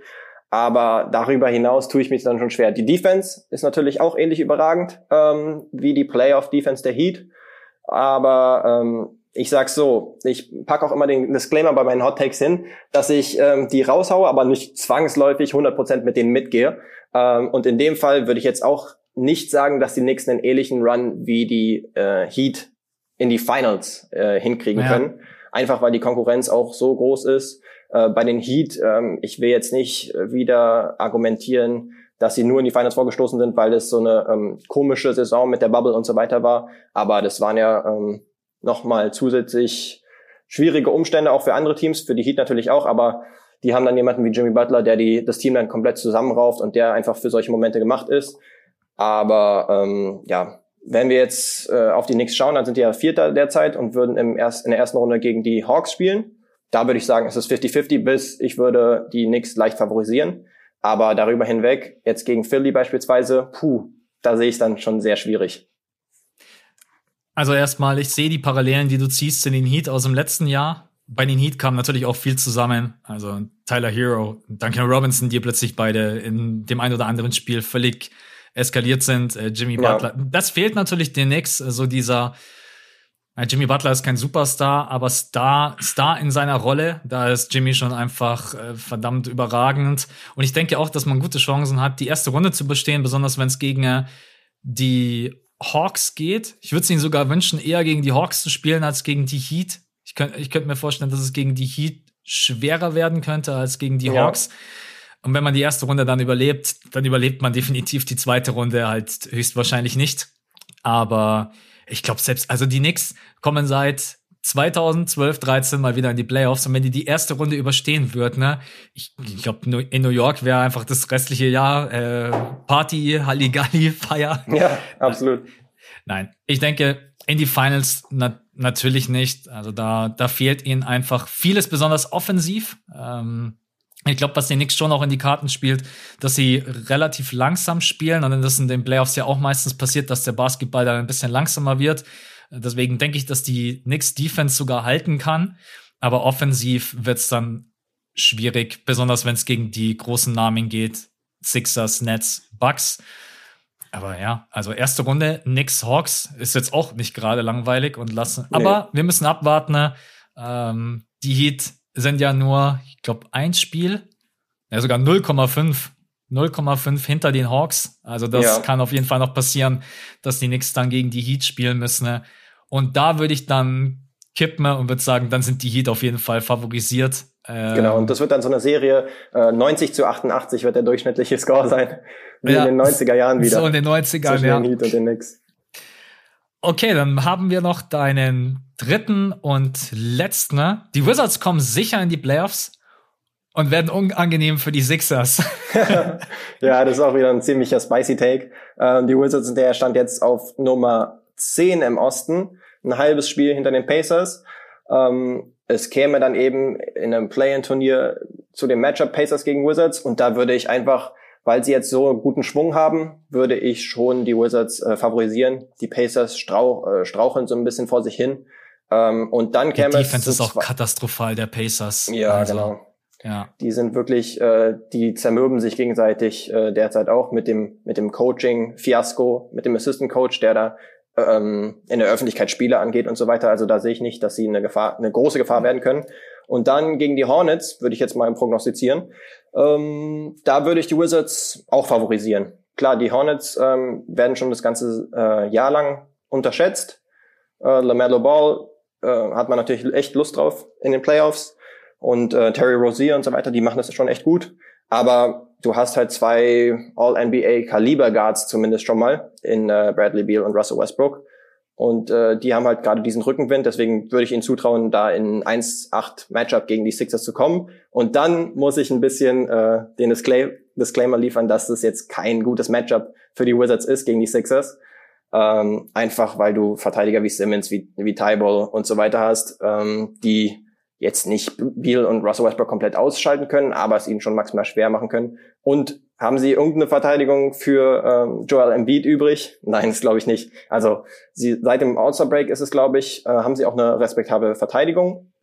Aber wenn halt jemand wie Embiid ankommt, der ist ein absoluter Albtraum für ein Team wie die Wizards. Also da sehe ich sie vielleicht ein, ein bis zwei Siege habe ich äh, im Post, glaube ich, gesagt äh, hätte ich äh, ihnen zugetraut, ja. aber ich würde eher sagen, vielleicht eher einer wäre das realistische Szenario. Also wenn Embiid gegen die Wizards nicht im Durchschnitt 40 Punkte mindestens ja. macht, dann wäre ich echt beleidigt als Fan von ihm. Ja. Äh, ja, ich denke, ich denke, dass sie ganz gute Chancen haben in den Play-ins, weil sie dann auch einfach die Erfahrung von einem Westbrook haben, der ja auch einfach mit diesem Selbstverständnis in jedes Spiel reingeht. Ich glaube, er denkt schon immer noch, ich bin hier der beste Spieler auf dem Feld und wenn ja. ich jetzt gegen die Hornets spiele, dann räume ich euch aus dem Weg. Das kann gut gehen, das kann auch nach hinten gehen. Wir wissen, manchmal hat er dann Abende, der spielt ja sogar auch effizient. Es ist jetzt nicht so, dass äh, Westbrook in jedem Spiel irgendwie äh, absolut katastrophal schießt. Also hat jetzt auch letzte Nacht wieder einigermaßen normal 10 von 22 und äh, 3 von 7 from Downtown und von der Freiwurflinie ja. alles getroffen. Also das muss man ihm schon auch zugute halten. Ne? Und deswegen glaube ich schon, dass der Case auf jeden Fall passt, dass sie auf die 8 kommen. Und dann gegen die Sixers. Es gibt eigentlich kein schlimmeres Matchup für die Wizards als die Sixers. Das wird brutal hart. Ähm, besonders weil man natürlich auch die beste Verteidigung hat, um Westbrook so gut es geht aus der Zone draußen zu halten. Ne? Ja. Ähm, da wird man. Das Problem ist, Ben Simmons verteidigt dich und wenn du an Ben Simmons vorbeikommst, dann steht Embiid. Ja. Das, das, das ist einfach nur, das wird natürlich nicht nur für die Wizards, sondern das wird für jedes Team in diesen Playoffs eine Riesenaufgabe sein, die beiden da irgendwie aus dem Spiel rauszunehmen oder beziehungsweise das kann man auch fast gar nicht schaffen, außer die Sixers verlieren selbst den Kopf. Dann kann es echt sein, dass man irgendwie ein, zwei Spiele gegen die Wizards verliert oder Bradley Beal droppt 50 ähm, und Ja, aber an sich wirklich ja, äh, spicy gar kein Kraut, gar kein ja. Kraut gewachsen gegen Embiid. Also du hast äh, Leute wie Robin Lopez, den frisst er zum Frühstück, und äh, Daniel Gafford, äh, der jetzt zumindest eine gute ähm, Phase hat, seitdem er dorthin getradet wurde, aber der natürlich körperlich überhaupt nicht in, ähm, Embiid was entgegensetzen kann. Insofern ja, äh, das war schon sehr spicy, äh, spicy und vielleicht ein bisschen zu heiß gekocht. Aber ich meine, darum geht's ja auch. Also genau. ich meine, du schreibst ja hin, ist es ein Hot Take, du sagst ja nicht, ja übrigens, das passiert jetzt wirklich zu 100 Prozent. Genau. Also richtig. so von dem her, wenn das so alles äh, auch ja beschrieben ist, pass auf, das ist ein Hot Take, was meint ihr dazu? Und es soll ja auch dazu anregen zu diskutieren und deswegen äh, wenn ihr sowas, was, was, was war denn dein? Ach, das war, glaube ich, dein letzter Hot Take, oder? Wenn ich mich nicht täusche. Genau. Oder hast ja. du mittlerweile schon wieder einen rausgehauen? Ähm, seitdem nicht noch einen. Nee, mein letzter war der mit den Wizards. Ja, das war. Stimmt, das war dein letzter Post sogar. Ja. Genau, vor nicht allzu langer Zeit. Okay, dann haben wir noch ganz kurz deine Hot Takes mit drin gehabt. Wie gesagt, Lino-NBA, gerne abchecken. Du bist, glaube ich, auch auf TikTok unterwegs, oder? Richtig, ich bin genau. auf TikTok, äh, ich war mal ganz kurz einen Monat aktiv und das äh, hat sich dann schnell wieder erledigt. Aber vielleicht wollen wir da noch ganz kurz drüber sprechen. Was machst du da? Sprichst du da über Themen und haust es dann einfach raus? Genau, da mache ich eigentlich auch NBA-Analyse, so Breakdowns, immer was gerade passt. Ähm, da habe ich ja überhaupt äh, gestartet im letzten September und bin dann erst rüber zu ähm, Insta geschwappt. Aber genau, da halt immer dann relativ kurze Analysen, weil es ja nur auf eine Minute begrenzt ist. Ähm, genau, ja. dann arbeite ich meistens mit einem Greenscreen, irgendeiner Grafik im Hintergrund und äh, äußere mich zu einem Thema, was gerade aktuell ist. Was stehen sonst für Pläne an? YouTube-Kanal mal irgendwie im Kopf gehabt oder äh, ja, sagst, also sagst, du, sagst du, du willst einfach als Hobby nebenbei, aber du willst jetzt da nicht großartig weiter noch äh, mehr Zeit reinhauen. Genau, derzeit ist es so ein bisschen die Sache, dass ich jetzt nicht ähm, die Kapazitäten habe, jetzt noch extrem viel mehr Zeit äh, zu investieren derzeit. Kann das sich vielleicht nochmal ändern und dann würde man noch neue Projekte aufnehmen? Ähm, ja, sicherlich. Aber Stand jetzt äh, fahre ich jetzt erstmal so auf TikTok und auf Insta. Und ähm, dabei bleibt es jetzt erstmal kurzfristig. Ähm, und ja. dann schaut man halt mal. Aber so sieht's jetzt erstmal aus. Also Leute, wisst ihr, ach so, bei TikTok, wie heißt du da, Lino? Äh, genau gleich, Lino-NBA auch. Okay, also wisst ihr Bescheid. Einmal abchecken. Ja, sehr, sehr cool, dass es geklappt hat. Äh, ja, super. Irgendwie, irgendwie auch spannend. Ich meine, es gibt ja viele andere NBA-Podcasts, die immer unterschiedliche Gäste mit am Start haben. Und wir sind ja so ein fest eingefahrenes und eingeschweißtes Team. Genau. Und deswegen ähm, ist es dann doch auch immer für, für Björn, ja gut, mit Siebes war es jetzt natürlich ein bisschen leichter. Äh, wurde übrigens ja auch bei der vorletzten Shots Fired Folge, Shots Fire Rapid warst du, glaube ich, äh, am Start. Genau. Genau, ja. da hast du die. Äh, Hatte ich einen kurzen Auftritt. genau. auch cool. Ähm, und nee, ich würde sagen, das hat auf jeden Fall heute Spaß gemacht. Vor allen Dingen, dass wir All NBA noch mit reingepackt haben. Da haben noch mal den ein oder anderen Case auch für die Awards aufgemacht, der ein bisschen zum äh, Nachdenken anregen soll. Dann für euch alle da draußen noch mal ganz kurz Hinweis: Ab nächste Woche Dienstag und Freitag immer das fünfte Viertel. Die Uhrzeit ist natürlich dann auch eine andere. Es wird mega krass. Also dreimal in der Woche, zweimal Pod und einmal Webshow. Ähm ja, aber wir machen das auf jeden Fall für euch, weil es beginnt jetzt die heiße Phase und genau. Deswegen äh, nächste Woche zweimal der Pod, immer Dienstag und Freitag, Sonntag die Webshow. Lino, an dich vielen Dank, äh, dass du dir die Zeit genommen hast. Es ist jetzt, wie lange haben wir jetzt? Ja, fast ähm, zwei Stunden. Ne? Genau, ja. Viel, ja, ja. Vielen Dank. Ich habe mich zu bedanken. Sehr cool, hat viel Spaß gemacht. Äh, macht eh immer Spaß, über die NBA zu quatschen. Ihr macht natürlich auch coole Sachen. Pünktlich zu den Playoffs erhöht ihr die Frequenz. So muss das sein. Ähm, und da freuen sich auch alle drüber. Also sehr nice, dass ich am Start sein konnte. Und ja, danke auch fürs Zuhören von meiner Seite wir erhöhen quasi das Volumen, was wir jetzt schießen, genauso wie die genau. Spieler zu den Playoffs. Gut, Leute, dann wir wünschen euch einen schönen Tag. Diese Woche Freitag kein Patreon-Pod. Ihr wisst ja immer alle zwei Wochen, aber es ändert sich jetzt ja sowieso alles. Und genau, an Lino nochmal vielen Dank an euch alle. Danke fürs Reinhören. Damit ist die Saison auch ehrlicherweise abgeschlossen. Lino und ich haben jetzt hier den großen fetten Award All-NBA Pod gemacht. Und nächste Woche heißt es dann schon Play-ins und dann let's go. Dann starten die Playoffs und come on, sind wir ehrlich, let's go. Äh, wir wünschen euch einen schönen Tag und danke fürs Reinhören. Bis zum nächsten Mal, Freunde. Ciao.